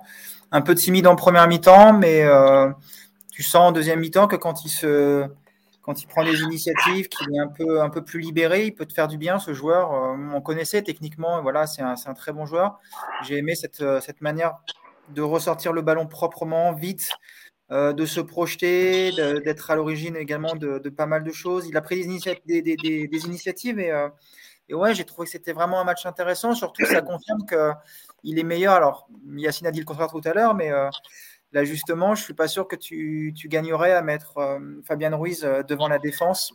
Voilà, je trouve qu'il est bien meilleur dans un rôle un tout petit peu au-dessus, même si, oui, il a moins de volume que, qu'un Verratti au niveau des pressings. Mais euh, ouais, j'ai trouvé que c'était de loin son meilleur match, de très très loin. Bon, après, il n'y en a pas non plus, il n'y en a pas disputé 20 non plus. Donc, voilà, il y a une montée en puissance qui correspond à ce changement de, de système et je trouve que c'est plutôt plutôt une bonne chose. En tout cas, c'est un joueur que j'ai voilà, trouvé vraiment intéressant hier et euh, hâte de le revoir dans, dans, ce système et dans ce rôle. Avant que je passe au, au focus de, de, Nicolas Cuoco, Yacine, tu voulais dire un petit mot peut-être sur Fabien Ruiz qu'on voit, voit oui. oui. Parce que, parce que, en fait, évidemment que, comme je l'ai dit tout à l'heure, en fait, le, le système, ce n'est pas l'explication à tout. Mais évidemment que s'il y a des systèmes qui existent, c'est qu'il y a quand même une raison. Et je ne vais, pas, je vais pas dire, ouais, on l'avait dit, on l'avait dit. Mais ceux qui ont suivi le podcast d'avant l'arrivée qu'on avait fait euh, sur Fabian Ruiz, tout ce qu'on a dit depuis le début, euh, sur sa formation, sur euh, le football espagnol, sur quand il est sélectionné chez les jeunes notamment, sur son passage à Naples. Ah, désolé, mais si Campos découvre, ou Galtier, si Campos et Galtier découvre que c'est un joueur de milieu à 3, c'est quand, même, quand même inquiétant. Voilà, Fabian Ruiz, il n'a pas le volume pour jouer à 2 il n'a pas le, le, le, passé, le parcours pour jouer à deux. Euh, ou alors, je parle à deux, quand je dis à deux, ne me dites pas euh, contre, euh, contre Reims ou quoi, ou Paris a 80% de possession de balle, tu vois. je parle dans les matchs où il va y avoir de l'intensité, des courses à faire. Par contre, oui, c'est un joueur de milieu à 3 parce que c'est sa formation en Espagne, parce que c'est sa formation en sélection espagnole. Rappelez-vous, c'est la génération Ceballos. et parce qu'à Naples aussi, il a beaucoup joué comme ça. Voilà, et donc là, il se retrouve dans un, dans un poste et un rôle qu'il a déjà occupé, qu'il connaît, avec en plus à côté de lui deux joueurs de ballon. Bah, tout de suite, ça va mieux. Mais c'est logique en fait. C'est-à-dire qu'il y a le système et il y a aussi qui t'accompagne. Euh, je ne suis pas persuadé que euh, si tu lui avais mis euh, Herrera et, Gay hier, tu aurais vu le même Fabien Ruiz. Alors, ah, ne rappelle, pas des, ne rappelle pas des vieux démons. non, mais... voilà.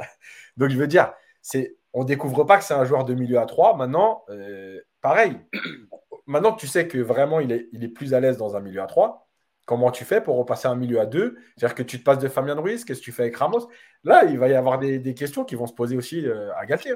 C'est là que ça va être intéressant sa réponse tactique à, Christophe Galtier quand il aura aussi euh, euh, le retour des joueurs, notamment Ramos qui va revenir de suspension.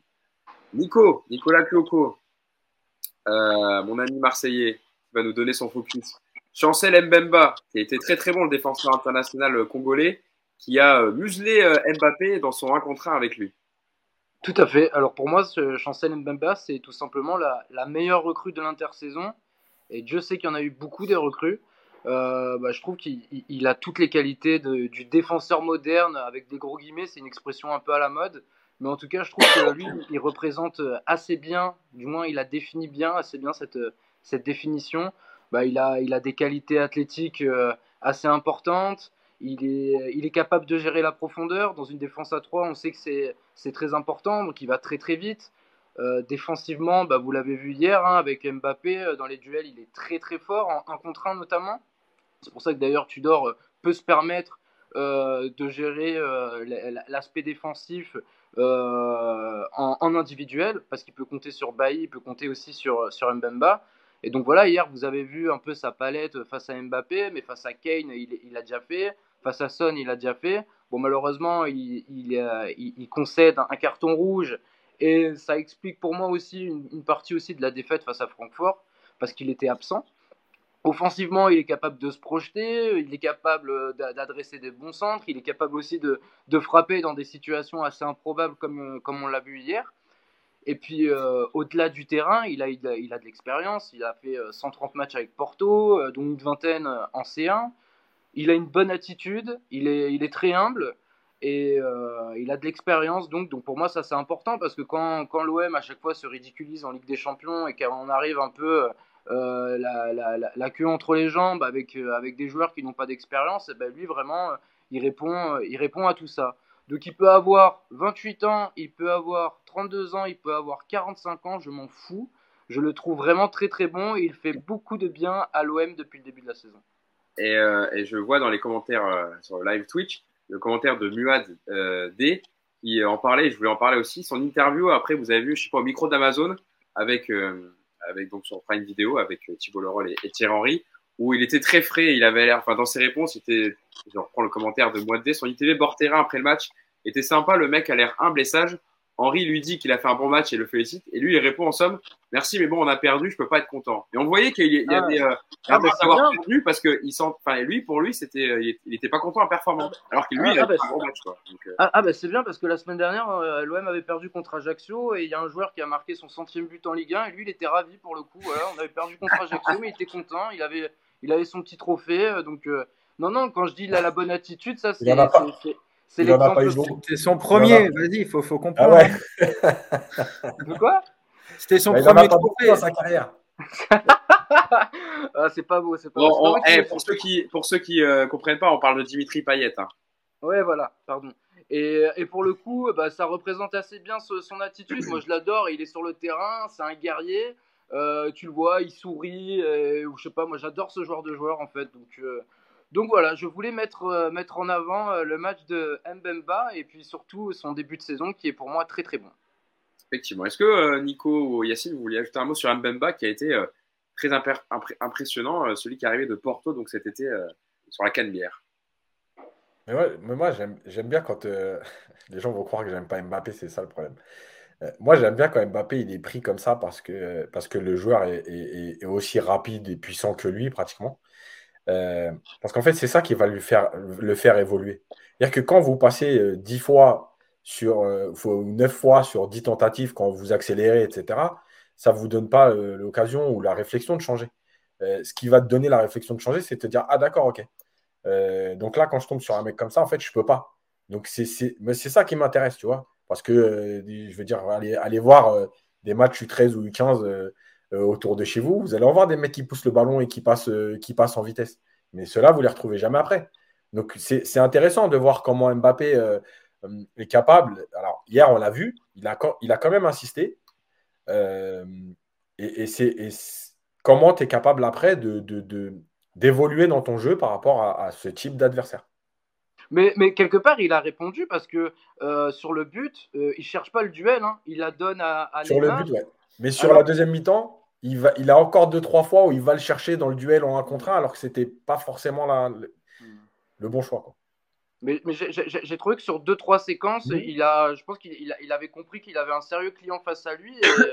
Et, et, le but, il vient de là. Hein. Il cherche pas le duel et euh, il la donne euh, directement à Neymar pour le coup. Mmh. moi, j'ai beaucoup aimé la, la prise d'initiative, le dépassement de fonction d'Elbemba sur certaines actions offensives. La virgule qu'il fait sur Bernat où il envoie une minace, euh, faut que Donnarumma l'enlève de la main gauche. J'ai beaucoup aimé. En tout cas, il n'a pas eu peur et il a, il a, il a été euh, quand il voyait justement que ça ça marchait pas trop offensivement, il n'a pas hésité à donner un coup de main et à venir dans la surface pour. Euh, puis, puis, puis, à l'aise, il est techniquement parce que là, tu as, cette action en tête. Mais moi, depuis le début de la saison, je l'ai déjà vu deux trois fois dans le couloir droit à, à venir en soutien de Klaus. Et techniquement, il est à l'aise hein, dans des petits espaces, etc. Et puis il a une bonne qualité de centre aussi. De trois fois, ça lui est arrivé d'envoyer, d'envoyer des bons centres dans la surface. Et, euh, et voilà, donc euh, super recru pour moi. Euh, je vois un commentaire dans le live, dans le live Twitch Iron Stick 94 qui dit Hugo parle des fautes et des pénaux oubliés, s'il te plaît. On va en parler de l'arbitrage. On va, on aura, on va faire une partie Mbappé. Je laisse Yacine parler, mais on fait une partie Mbappé et ensuite on passe à l'arbitrage. Juste faire un petit mot sur Vitinha, parce qu'on m'a posé la question du rôle de Vitinha. Et en fait, Vitinha, et c'est intéressant parce que ça rejoint un peu l'interview de, de, Verratti euh, en fin de rencontre avec Thierry Henry. Euh, en fait, Vitinha, son rôle, il est très simple. Euh, il, est là pour aider Verratti, Fabien Ruiz, voilà, à sortir les ballons, mais il est surtout là, en fait, pour équilibrer l'équipe. C'est-à-dire que lui, il est là pour s'adapter au déplacement des autres. c'est vraiment le genre de collectif par excellence. C'est-à-dire que si Neymar décroche, bah, c'est lui qui va là-haut. Euh, si à un moment donné, ça joue à l'intérieur, il peut demander dans la profondeur.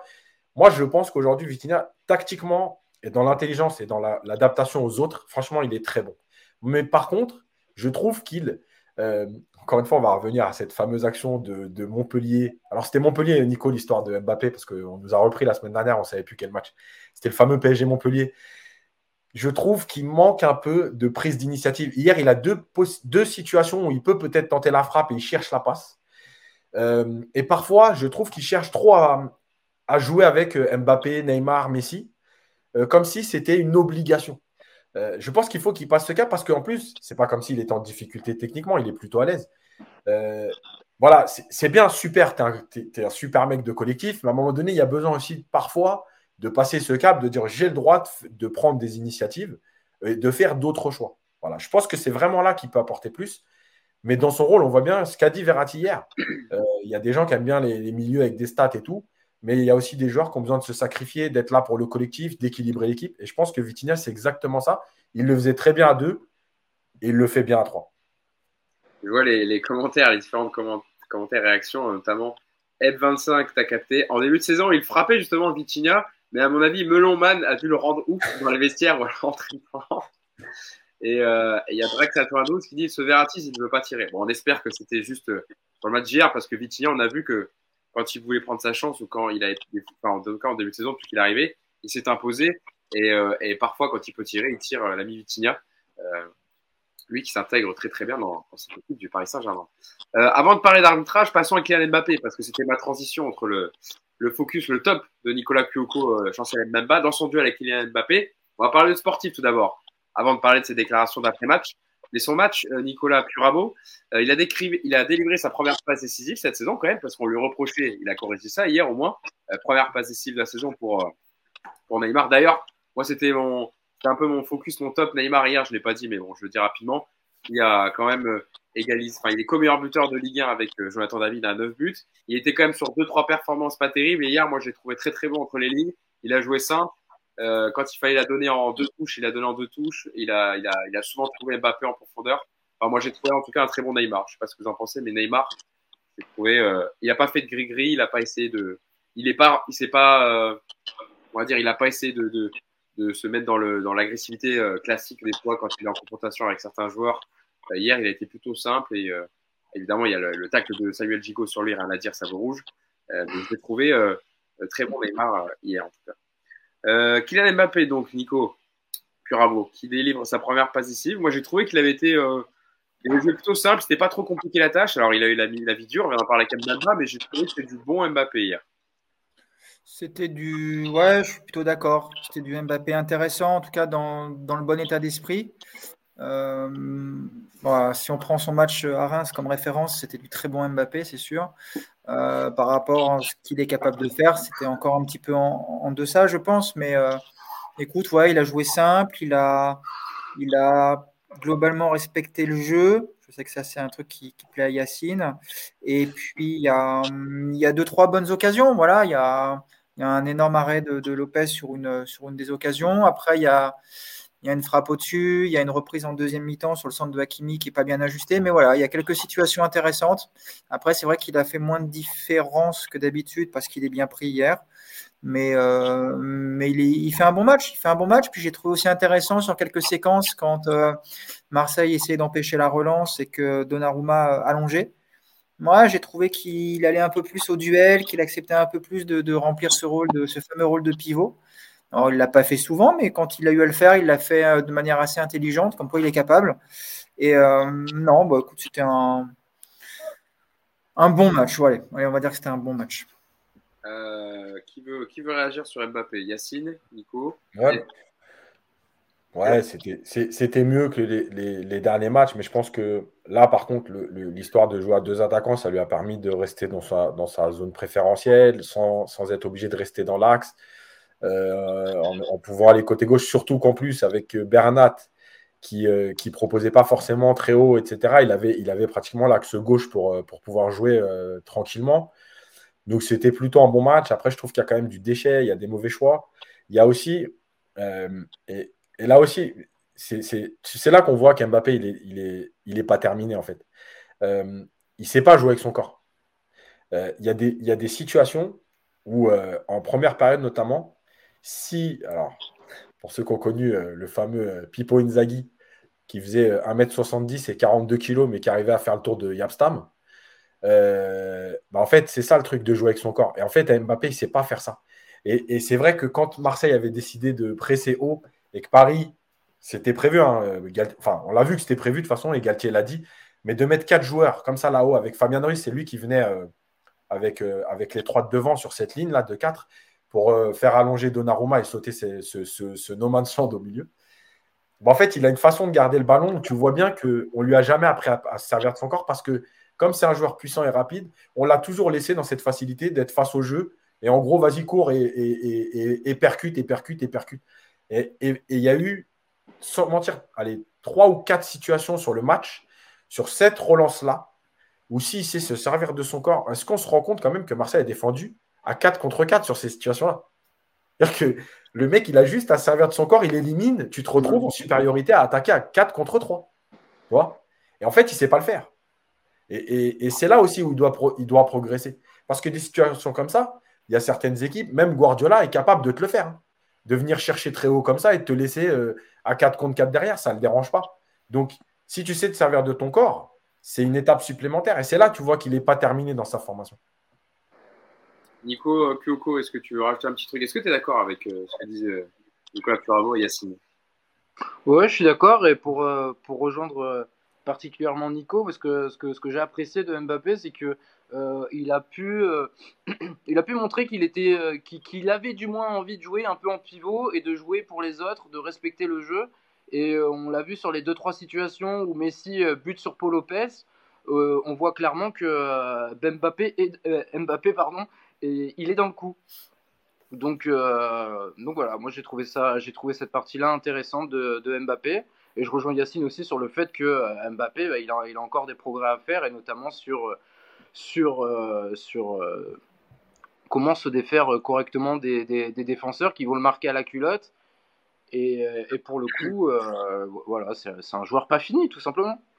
Et puis même, tu sais, sur le but, c'est intéressant ce qu'il fait, je trouve, parce que il contrôle avec la tête levée, il a tout de suite, il a l'envie de, jouer au milieu. Enfin, tu vois, il y a, la prise d'information immédiate. Il n'est pas du tout dans l'action individuelle, alors qu'il est quand même, euh, enfin, il est, il est, dans la surface au moment où il contrôle son ballon. Donc, tu vois, ça c'est pareil, c'est c'est une attitude qui est quand même un peu plus agréable que le Mbappé qui a la tête baissée, qui fait la tronche et qui part systématiquement en dribble. Et, et, si en fait cette semaine-là que vous avez passée, qui est, qui est quand même dans, dans, les arcanes du football, hein, on, va, va pas se mentir, euh, et si en fait c'était un mal pour un bien, est-ce que, euh, je sais pas, moi, il y a, eu peut-être un retour d'humilité de la part de Mbappé euh, Parce que c'est vrai que dans son attitude hier, et je pense que le fait que ce soit sa première passe décisive de la saison, euh, c'est pas anodin. Donc j'ai vraiment l'impression qu'on a vu un, autre Mbappé euh, avec une autre mentalité hier.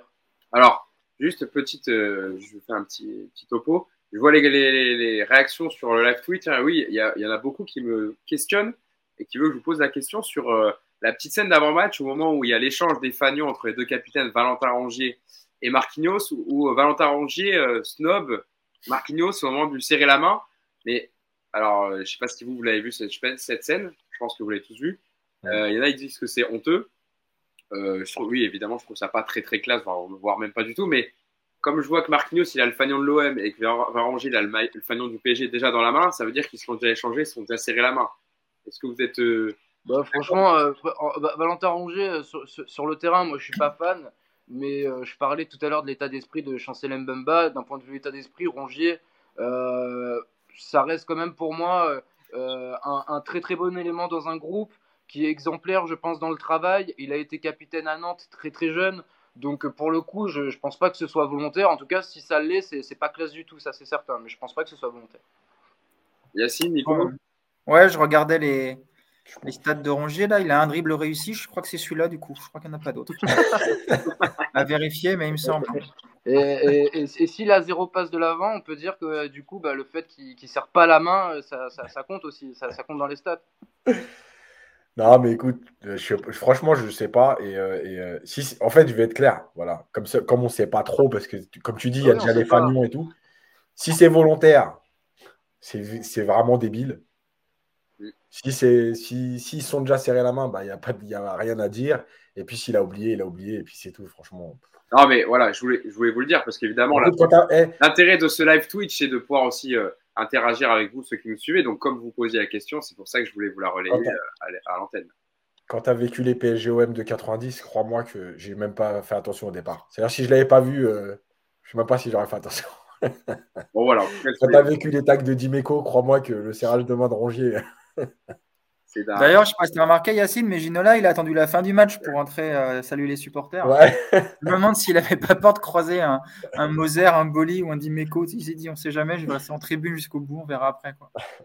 Euh, pour parler justement de, terminer sur Mbappé avant de passer à l'arbitrage, euh, il y a eu des déclarations d'après-match. Et Nico, tu parlais du fait que c'était pas anodin qu'il ait fait sa première passe décisive. Il a parlé de son positionnement. rapidement dessus, parce que je voudrais passer à, à ce qu'il a dit après sur son avenir. Euh, je vous parle, il a parlé de son positionnement, d'évolution du système euh, hier en 4-3-3. Il est venu en zone mixte en après-match. Et donc Kylian Mbappé a répondu, parce que c'était aussi une des questions euh, qui, qui, en tout cas, était sur son avenir et sur le fait qu'il n'était pas content de son positionnement. Kylian Mbappé répond il faut s'adapter. Le coach a décidé de jouer comme ça. Hier, il nous a expliqué on a travaillé la semaine, on joue comme ça. On a gagné comme dans le foot, ce sont les résultats qui te disent si tu as raison ou pas. Et eh bien aujourd'hui, on avait raison de changer de système. Comme dans l'autre système, j'ai respecté les consignes de l'entraîneur. J'ai fait tout ce qu'il m'a demandé, comme je pense l'ensemble des joueurs. À l'arrivée, on réussit à gagner ce match, on est très content. Yacine. Écoute, est-ce que je vais Là, je vais être méchant, je préviens d'avance, comme ça, c'est préparé. Euh, est-ce que c'est il a fait ce que le coach lui a demandé ou est-ce que le coach lui a demandé ce que lui il avait envie de faire? Après, quand tu as répondu à cette question, en fait, tu as la reste de la réponse. Voilà, c'est tout. Ce que je te dise, moi, il a joué axe gauche, il a joué avec deux attaquants. Euh, enfin, voilà, je, je sais pas. Et honnêtement, tu vois, la partie communication sur Mbappé, elle me saoule un peu parce qu'en en fait, on va débattre de trucs où, euh, où en fait, on sait, on connaît, enfin, on connaît pas. On a certaines infos, mais il y a des choses. Est-ce que Mbappé il allait venir aujourd'hui? Comme Campos la semaine dernière, est-ce qu'il allait venir et dire Oui, oui, donc je vous confirme, Mbappé est venu me voir, il a tapé ce matin dans mon bureau, il a dit euh, quoi qu'il arrive, tu te débrouilles. Le 1er janvier, je suis parti. Est-ce qu'il allait dire ça Est-ce que Mbappé aujourd'hui, il allait venir en disant Bon, bah en fait, voilà, c'est vrai. Euh, on a demandé à partir en janvier. Donc c'est bien nous qui l'avons fait. Euh, voilà, et comme ça, vous savez que nous, on est, on est franc. on a demandé à quitter le club parce qu'on est scandalisé par les non-promesses, les promesses non tenues, etc. Enfin, je veux dire, à un moment donné, il faut arrêter deux minutes. Il est venu parce que parce que fallait le faire. Franchement, j'ai presque envie de... Les déclarations, j'en ai franchement, j'en ai plus rien à faire. Ça m'intéresse même plus en fait. C'est tellement de la com. C'est quoi qui court sur le terrain, qui fassent, qui fassent leur match tous. Le reste, euh, j'ai envie de dire, euh, ça m'intéresse. Je, je, fais mon travail journalistique. Non, non, mais je te dis pas, c'est pas, c'est pas envers toi, Hugo. C'est bien, je sais bien. Et euh, tu as parlé en plus de la deuxième partie de son propos, justement. C'est sur ça que je voulais vous lancer en priorité. Nico Purabo, euh, où il a parlé justement donc, des rumeurs de départ qui a eu lieu toute la semaine, qui voulait partir dès janvier, qui n'était pas content des promesses des dirigeants. Et donc, il est bien en zone mixte pour histoire de faire taire un peu les rumeurs et d'apaiser un peu la situation. Donc, je vous lis sa déclaration et vous me dites ce que vous en pensez ensuite. Même si Yacine, ça le fait chier. Euh, je, suis très heureux. Je n'ai jamais demandé mon départ en janvier. L'info est sortie le jour du match contre Benfica. Je n'ai pas compris. Je ne suis pas impliqué ni de près ni de loin dans cette info. J'ai été tout aussi choqué que tout le monde. Des gens peuvent penser que je suis impliqué, mais je ne suis pas impliqué. J'étais à la sieste. Mon entourage était au match de mon petit frère qui jouait en Youth League, Ethan. Toutes les personnes qui s'occupent de moi n'étaient pas là, donc on est tombé des nues quand on l'a appris. Après, il faut faire avec. Il avait un match à jouer. Juste pour dire que c'est complètement faux, que je suis très content ici. Hmm. Ouais. Tu veux que je te dise quoi, Hugo? Ah, Je sais pas ce que vous en pensez. Est-ce que c'est de la com Est-ce qu'il le pense vraiment? J'en sais rien. Moi, je vous pose la question. Après, vous dites ce que vous en voulez. Eh, euh, écoute, Mbappé, depuis qu'on le connaît, euh, tout ce qu'il dit, tout ce qu'il fait, c'est calculé. Donc, euh, on, peut, on, peut, interpréter ça comme de la com, effectivement. Après, sur le timing, je trouve qu'il est plutôt, bon. Parce que le jour de, de, Benfica, bah, écoute, c'est sorti, ça a été un peu, un peu le bazar. Nier qu'il y a des problèmes autour de Mbappé au PSG, je pense que ce serait très naïf. Évidemment qu'il y a des soucis. Euh, maintenant, est-ce que Mbappé veut partir en janvier? Moi, je ne pense pas. Est-ce que le clan Mbappé fait fuiter ce qu'il veut et donne à manger à la presse pour jouer avec? Oui, assurément. Euh, voilà, voilà. Écoute, euh, au moins, il a eu le mérite de, donner sa version. On la croit, on la croit pas. j'ai envie de dire, voilà, on va passer à autre chose. Et, le fantasme d'avoir, d'avoir un Mbappé qui, quitterait le PSG au mois de janvier, et je vous l'ai déjà dit la semaine dernière, vous pouvez tous le mettre au placard. Ça n'arrivera évidemment pas. Si Mbappé doit être vendu, il le sera l'été prochain, mais certainement pas au mercato d'hiver. Euh, Nicolas Kyoko, toi, quel est ton regard euh, Ça m'intéresse d'avoir ton avis euh, du point de vue du, contexte marseillais, enfin en tout cas de, suiveur du club de l'OM, d'avoir un regard extérieur justement sur tout ce qui s'est dit, tout ce qui s'est dit en tout cas peut-être en off, et ce qu'on a sorti dans les, dans les médias sur l'affaire qui concerne Kylian Mbappé. Et même, et même sur les affaires en gros du PSG qui sortent depuis la semaine dernière. Bah, tout ça, c'est tout ça, c'est assez dingue parce qu'en fait, euh, le club du PSG s'est retrouvé en crise avec euh, zéro défaite dans la saison. Donc c'est tout simplement extraordinaire. Maintenant, sur, sur, sur, les histoires du fait que le PSG aurait payé une armée numérique pour, euh, pour discréditer certains joueurs de Mbappé, bah, c'est quand même déplorable. Surtout qu'il y a des joueurs, enfin, il y a, il y a des gens qui font ça gratuitement en plus, comme l'a dit Mbappé, donc j'ai trouvé ça assez drôle.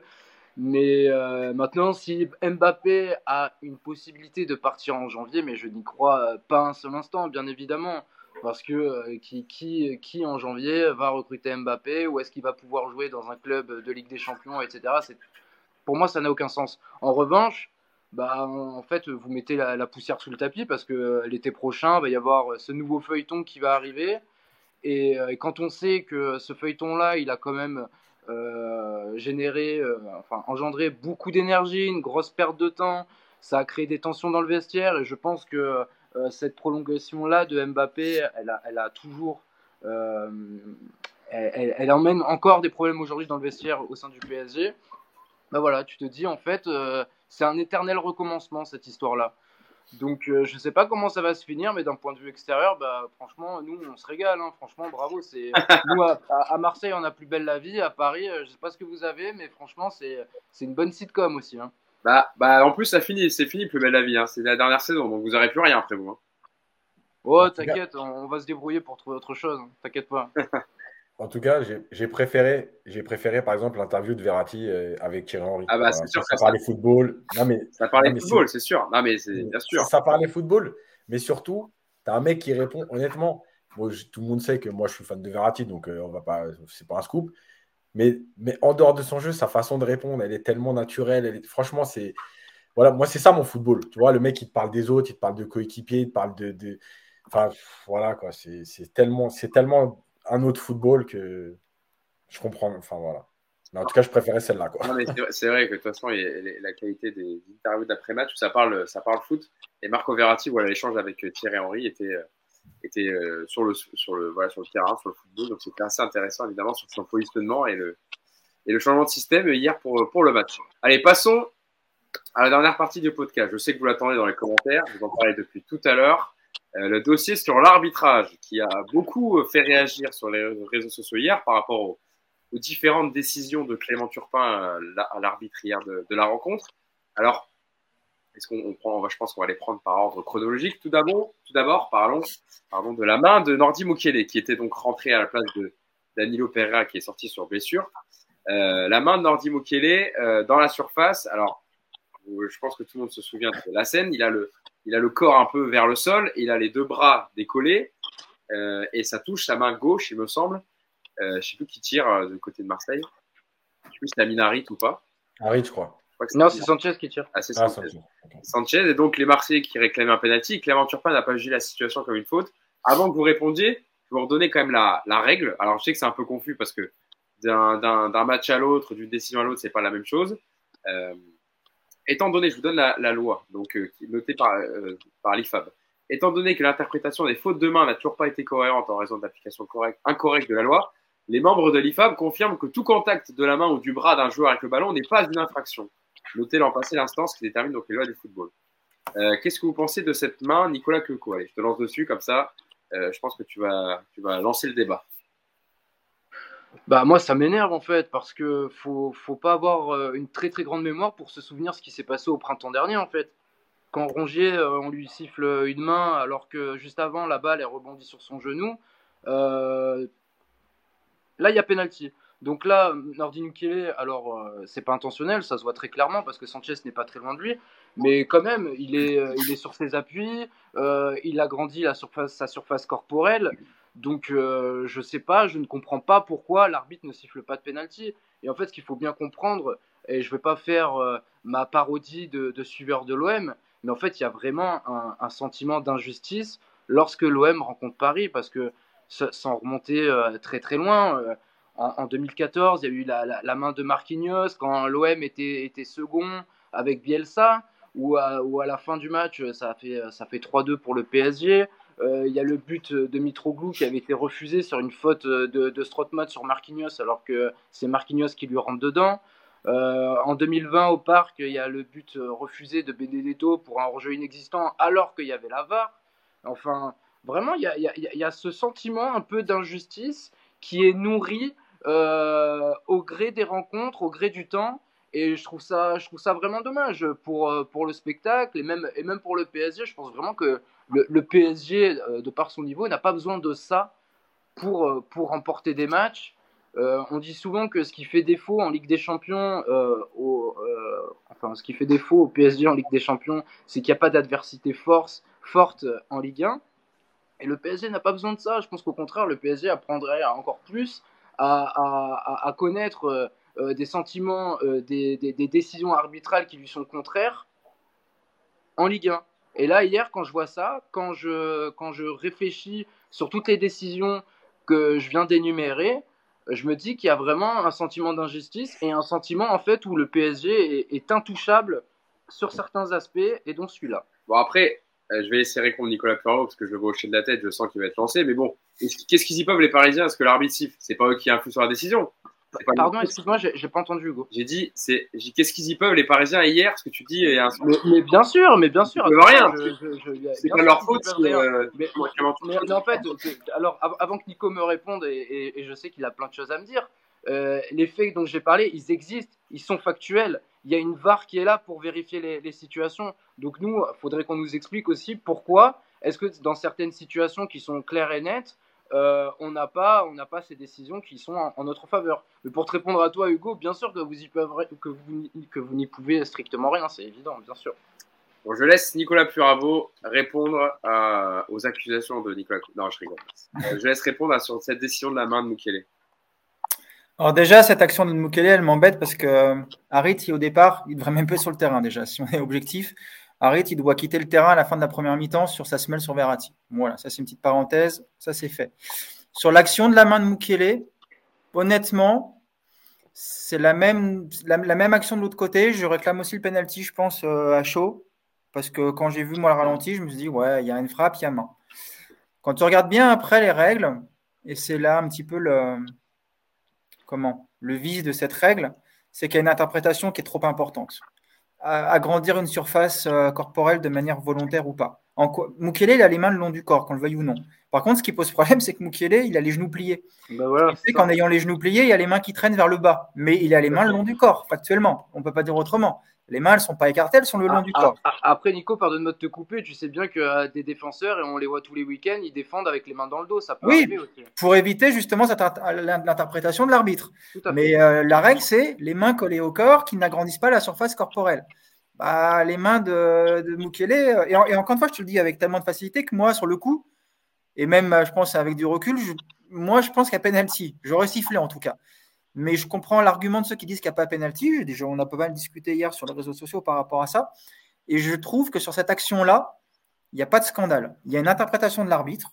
C'est vraiment pas pour moi la décision la plus litigieuse de la soirée.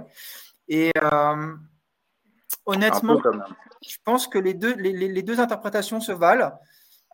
Que ce, que, ce, que, ce que dit le texte et ce que pense hier Turpin, c'est qu'il n'y a, a, pas une position non naturelle des mains parce qu'elles sont le long du bras du, le long du corps. Et c'est vrai que quand tu regardes l'image, euh, les mains ne sont pas dans une position complètement fada. Après, comparé avec la main de Rongier de l'an dernier, je trouve que c'est un peu gonflé parce que il me semble que la main de Rongier de l'an dernier, il y a aussi une main de Gerson sur l'action. Hein. donc, euh, bon, c'est pas tout à fait la même chose. Quoi. Mais je comprends qu'effectivement, et là, on va en revenir à l'incohérence des décisions arbitrales, et c'est pas que sur les PSGOM, et ça concerne pas que l'OM qui est tout le temps, euh, soi-disant, désavantagé contre Paris, ça concerne tous les clubs, et semaine après semaine, entre deux terrains, même des fois avec les mêmes arbitres, il y a des incohérences, il y a des décisions qui ne sont pas identiques, et évidemment que ça, ça pose un problème. Et euh, déjà, si on avait sur ce genre d'action un arbitre sonorisé qui explique à la VAR juste ça, si tu entends Turpin qui dit euh, Je vois la main, mais pour moi, les mains sont, dans une position naturelle, et que tu as le mec du VAR qui lui répond Bah, ok, euh, tu peux effectivement l'interpréter comme ça, on est d'accord avec toi. Tu vois, ça serait plus facile. Oui, je, suis entièrement d'accord et je te rejoins aussi sur le fait que depuis le début de la saison, tout ce qu'on voit d'un point de vue arbitral, c'est catastrophique parce que on dit depuis quelques années que la Ligue 1 elle progresse, mais malheureusement euh, la Ligue 1 elle, ne pourra pas progresser autant qu'elle qu'elle le peut avec des arbitres qui te sortent des rouges, etc. dans, beaucoup de situations. Mais maintenant, quand tu me dis Nico que sa position elle est naturelle, alors qu'il a les, a les, les, genoux pliés, que sa main elle est à, à, à 30 cm du sol, euh, je suis pas d'accord avec toi par contre parce que euh, ses mains elles n'ont rien à faire là en fait, rien du tout. Euh, et, tout défenseur, et ça on le voit régulièrement, Ramos par exemple, pour, pour citer un de vos joueurs, un défenseur qui est dans la surface, qui est devant un joueur qui s'apprête à armer, en théorie, normalement, il a, il a ses mains derrière le dos. Et là, c'est pas le cas, tu vois. Donc, euh, as cette tu as cette interprétation aussi à, à, avoir.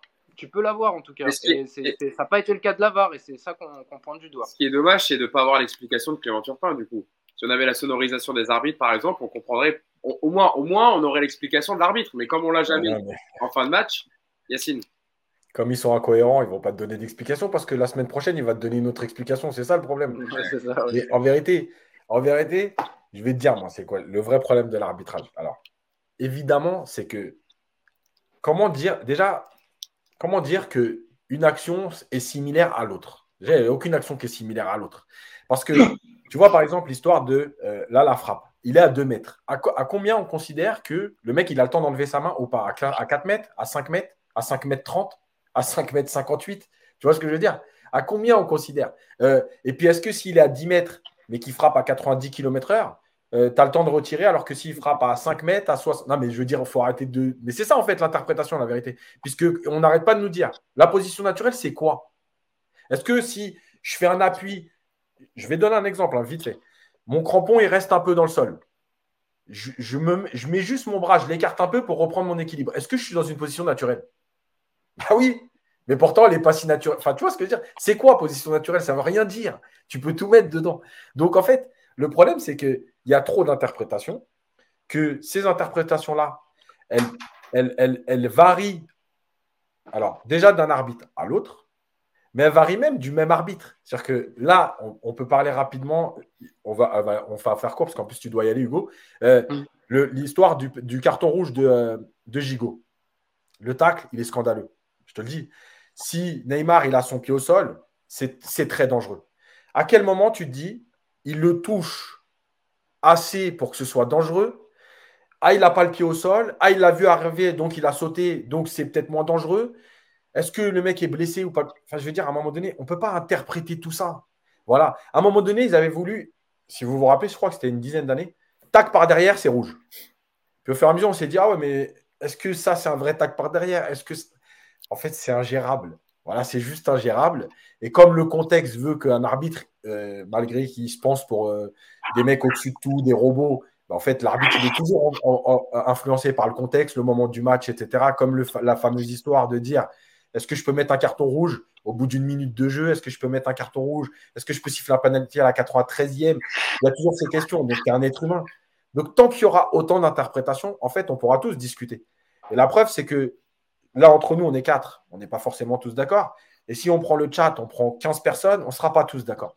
Donc, en fait, c'est ça le problème du foot. C'est que les règles, elles sont trop, trop larges. Voilà. Donc, donc, il y aura toujours des discussions. Maintenant, le vrai truc, c'est qu'on se rend compte, même si je sais, sur certaines séquences, le hors-jeu et tout, ok, la VAR, elle n'a pas réglé les problèmes comme tout le monde pouvait y croire. Voilà. Tu vois, par exemple, une règle qui règle tous les problèmes, entre guillemets, c'est toutes les mains, toutes les mains, si ça touche la main, c'est sifflé. Voilà, stop. Voilà, au moins, ça réglerait le problème. Peut-être que les mecs, ils se forceraient à mettre les mains dans le dos, etc. À partir du moment où il y a une interprétation, toutes les semaines, on dira la même chose. Et les cartons rouges, comme tu dis, Nico, c'est pareil, c'est pas nouveau. Il y a eu des cartons pour Paris euh, euh, au vélodrome, celui de Neymar, Hakimi, etc. Celui de Mota, rappelez-vous celui de Mota à l'époque. c'est toujours à la limite. Tu dis, est-ce que c'est le contexte qui fait qu'il lui met rouge? Est-ce que si c'est au parc, il lui met rouge? Mais là, il est au vélo. Voilà, en fait, c'est usant. Quoi. Franchement, c'est usant. Et comme nos arbitres à nous en France, ils ont des comportements insupportables, en fait, c'est encore plus fatigant. Parce qu'ils ont une attitude de on a raison, il n'y a pas d'explication. Et oui, je pense que dans les gros matchs notamment, les arbitres devraient venir donner deux, trois explications. Ça ne remet rien en cause. Hein. Il, a fait, il a pris sa décision. Voilà, j'ai jugé que la main, pour moi, le joueur est trop près quand il tire. Voilà, stop, c'est OK, c'est ton avis. Puisque c'est une interprétation, c'est ton avis. Mais au moins, on sait. Donc, on, comprend bien. Mais, juste aussi, un, point pas, trop long, hein, pas trop long, Nico, pour terminer sur l'arbitre. Non, non, non, mais, bah, non, non, ça, ça, va au-delà de l'arbitrage. C'est qu'on manque. On manque, on n'est pas filou nous aussi parce que cette main-là, euh, on doit prendre le temps, on doit mettre un peu la pression, on doit, on doit avoir un peu plus, plus d'expérience à ce niveau-là. On a trop vite rejoué derrière, etc. Et ça s'est vu en Ligue des Champions, c'est pareil. Ou sur, euh, contre Francfort, il pouvait y avoir un sentiment un peu d'injustice parce qu'on avait l'impression que, que, tout était sifflé contre nous. J'étais au stade, je me suis fait la, la réflexion, hein, j'étais même pas devant ma télé. Et, et on réclame pas assez on prend pas assez le temps de venir, de discuter avec l'arbitre, etc. Et, dans certaines situations, ça peut faire la différence. Et malheureusement, on manque de ça. Voilà, pardon. Non, non, non. T'inquiète, t'inquiète, tu, tu, réagir, mais c'est parce qu'on doit rendre dans moins de bien sûr, minutes sûr. que malheureusement, je, je, je pense comme tout le monde, on a les emplois du temps un peu chargés. Euh, Nico, sur, euh, c'est vrai que bah, ce qui, par rapport aux autres décisions, même il y a eu d'autres décisions aussi par rapport au. Alors j'ai vu les Marseillais se plaindre de, de l'accrochage de maillot de Bernat dans la surface pour close. Il y a, voilà, il y a eu différents euh, petits trucs d'arbitrage dans le match. pour moi, il n'y a rien du tout là. Ouais, bah, moi, bah on est d'accord. Bon, moi, Nico, tu es honnête. Bah non, toi, on n'est pas d'accord, toi. Pour moi, il y a penalty. Tu vois, pour le coup, autant sur la main de Moukielé, je trouve qu'il y a un vrai débat parce que c'est une interprétation de l'arbitre. Autant sur la sur l'accrochage, alors Bernard joue très bien le coup parce qu'il accroche juste suffisamment pour déséquilibrer Klaus, ça il le relâche. Sauf que la même action dans le rond central, je pense que l'arbitre, 100 fois sur 100, il va siffler faute. Mais, mais ça rejoint Yacine en fait, c'est que tout est incohérent. Euh, que ce soit dans la surface ou dans le rond central, ils vont, vont pas siffler de la même manière. Mais pour moi, il n'y a pas faute parce que, parce que je sais pas, ils sont dans leur duel, ça va très très vite. Et, euh, et, voilà, moi je reste persuadé que le, le, foot, ça reste quand même un sport de contact, euh, que, que les, les, duels doivent exister, doivent continuer à exister. je supporte pas les, les, les, arbitres de Ligue 1 qui hachent le jeu, qui arrête le jeu toutes les 30 secondes. Alors si je veux être cohérent avec tout ça, pour moi, il n'y a, a, pas faute de Bernat. Hmm, bah, tu vois, on n'est même pas d'accord sur ça. Par contre, il y, a, autre chose qu'il faut aussi quand même dire, c'est que, ok, on critique beaucoup les arbitres, mais il faudra aussi un jour qu'on se pose la question sur les entraîneurs et les joueurs qui ne connaissent pas les règles. Parce que, après, il a, il a un peu changé son discours hier, Tudor, après la fin, Tudor, après la fin du match, mais moi, j'ai vu quand même beaucoup de réactions. Euh, Gigot n'a pas touché Neymar, comment est-ce qu'il peut être expulsé Tu vois, les mecs, ils connaissent pas les règles, quoi. Et évidemment que le, le, tag de Gigot, c'est carton rouge, mais dans tous les sens. Mais c'est un tag de, fou. C'est, j'ose pas imaginer s'il attrape Neymar, mais c'est dramatique. Donc évidemment que tu peux être expulsé pour un geste qui n'est pas maîtrisé. Donc moi, je veux bien qu'on discute d'arbitrage sur les réseaux avec des gens, mais s'il vous plaît, lisez au moins les règles avant, parce que sinon, ça sert à rien. On perd du temps et puis on s'énerve pour rien. Donc, euh, en plus, hier, j'étais d'accord avec les Marseillais sur plein de trucs, mais euh, euh, quand tu arrives, tu te fais engueuler en disant mais Neymar n'a pas été touché, rentre chez toi, espèce de footix, tu as envie de dire bah ouais, il a lu les règles quoi. Donc, donc il faudrait que les entraîneurs qui, allument un peu le feu des fois après des matchs aussi et qui contribuent à cette espèce d'ambiance assez, assez pesante sur l'arbitrage français qui a vraiment pas besoin de ça parce que on voit le niveau toutes les semaines. Bah, déjà, euh, si, tu sonorises l'arbitre et qu'en plus, tu as les joueurs et les entraîneurs qui ont une petite formation pour apprendre les trois règles importantes, je pense que le, foot français pourrait y gagner. Mais, d'ailleurs, petite parenthèse, tu as Grégory Schneider qui. Euh, non, Grégory Schneider, qu'est-ce que je raconte? L'ancien arbitre euh, Schneider, je ne me rappelle plus de son prénom, qui est. qui a intégré le stade de Strasbourg. Tout à fait, tout à fait. Il y avait un bon sujet sur le Canal Football Club hier. Ouais, bravo Hugo. Effectivement, c'est pour appréhender, mieux appréhender les décisions arbitrales et les aider dans leur rapport avec l'arbitre sur le terrain. Et, surtout comprendre les règles. Et oui, mais tu vois, regarde hier, as hier sur le. Court, euh, Ouais, très court, mais sur le plateau de sur le plateau de, de l'émission de foot d'hier soir, Tu as Jérôme Alonso, quand même, ancien joueur devenu consultant, qui t'explique qu'il n'y a pas faute parce que Neymar n'est pas touché. Quoi. Alors évidemment que ça fout la merde après quand tu as des mecs comme ça qui disent ça à l'antenne. Parce que les, les, les, débilos qui écoutent ça et qui connaissent rien, ils te disent Ah bah ouais, putain, il a raison, Alonso. moi, moi, perso, je pense que c'est plus spectaculaire qu'autre chose et moi, j'aurais pas mis rouge non plus, tu vois. Bah si, il faut pas attendre que le mec soit sur civière, Nico, pour mettre un carton. Non, mais, mais oui, mais cet argument, on tout le temps. bien, bien, sûr. Tac par derrière, pas maîtrisé. Et, et, je vois, pas les Marseillais trop contester. Il y a un peu début de bagarre parce que Marquinhos vient pousser, mais je pense que les Marseillais ne contestent pas le rouge. Hein. Mais, mais, mais, parce que parce qu'encore une fois, c'est plus spectaculaire. Selon moi, hein, ça n'engage que moi. Selon moi, c'est plus spectaculaire qu'autre chose. Cet argument-là, euh, ouais, mais il faut pas attendre qu'il soit sur une civière. Ben, bien sûr qu'il faut pas attendre qu'il soit sur une civière. Mais quand on regarde des images, déjà, il, après, c'est une question d'interprétation aussi. Il arrive pas forcément par derrière, il arrive par le côté. bah, c'est pas il arrive, hein. Franchement, il arrive, il, il peut, s'il lui prend le genou, c'est fini. déjà, hey, en, dehors, en dehors du tacle, de toute façon, en dehors du tacle, je ne sais pas ce que Gigot il fait au niveau professionnel, mais ça, ça donne avis Ah oui, oui bah ça, c'est une bonne question. Donc ce sera très bien pour le football qu'il aille 2-3 matchs euh, en tribune. Bon, Non, mais là par, contre, là, par contre, Nico, honnêtement, euh, là, autant sur la, la, main, on peut discuter de plein de trucs. Là, sur ce carton rouge, on ne peut pas en discuter. Honnêtement, il est, c'est un tac de fou. C'est un tac de fou. Et évidemment que la, la notion. Alors, c'est vrai que le ralenti, tu as l'impression, moi j'ai dit pareil, très spectaculaire, mais pas dangereux. Sur le ralenti, il te, il te fausse ton opinion mais à vitesse réelle, mais ce, tacle-là, mais c'est un truc de malade. Et je vois, je vois les réactions sur, sur live Twitch. Il y a AaronStick94 qui dit Hugo, il est entêté, il doit reprendre le taf à 14h. Et ben, je, dois, partir à 14h car je travaille à 14h30 à Canal, donc il faut vraiment que je rentre le live.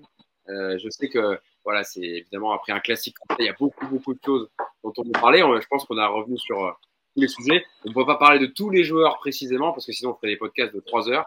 Et malheureusement, bah, voilà, chacun a des emplois du temps aussi. Donc euh, je pense qu'on a quand même bien englobé ce, ce 103e classique de l'histoire et donc avec la victoire 1-0 du Paris Saint-Germain, je le rappelle. Le PSG leader au classement avec 29 points. Marseille et quatrième à, à 6 points derrière. Je voulais vous remercier tous les trois d'avoir été avec moi pour, euh, pour débriefer ce classique pour ce 205e, 207e numéro du podcast. C'est ça, Yacine. Ouais, 207. Et je voulais remercier notamment Nicolas Cuoco qui euh, nous a fait le plaisir d'être avec nous aujourd'hui. Pour... Non, mais c'est moi qui vous remercie. Vraiment, ça m'a fait très plaisir de, de participer à cette émission-là et puis de, de, de, débattre euh, sur un média parisien, vraiment. Donc, euh, j'espère que vous en inviterez d'autres. Ça fait toujours plaisir d'avoir la parole dans d'autres médias que des médias marseillais. Eh ben, on un grand merci à vous tous. Eh ben, merci à toi, Nico. On essaie toujours de donner la parole au Hugo, quand on peut. Hugo Oui. Oui. Ce qui serait bien, c'est de euh, réinviter Nico après une victoire de l'OM en 2048.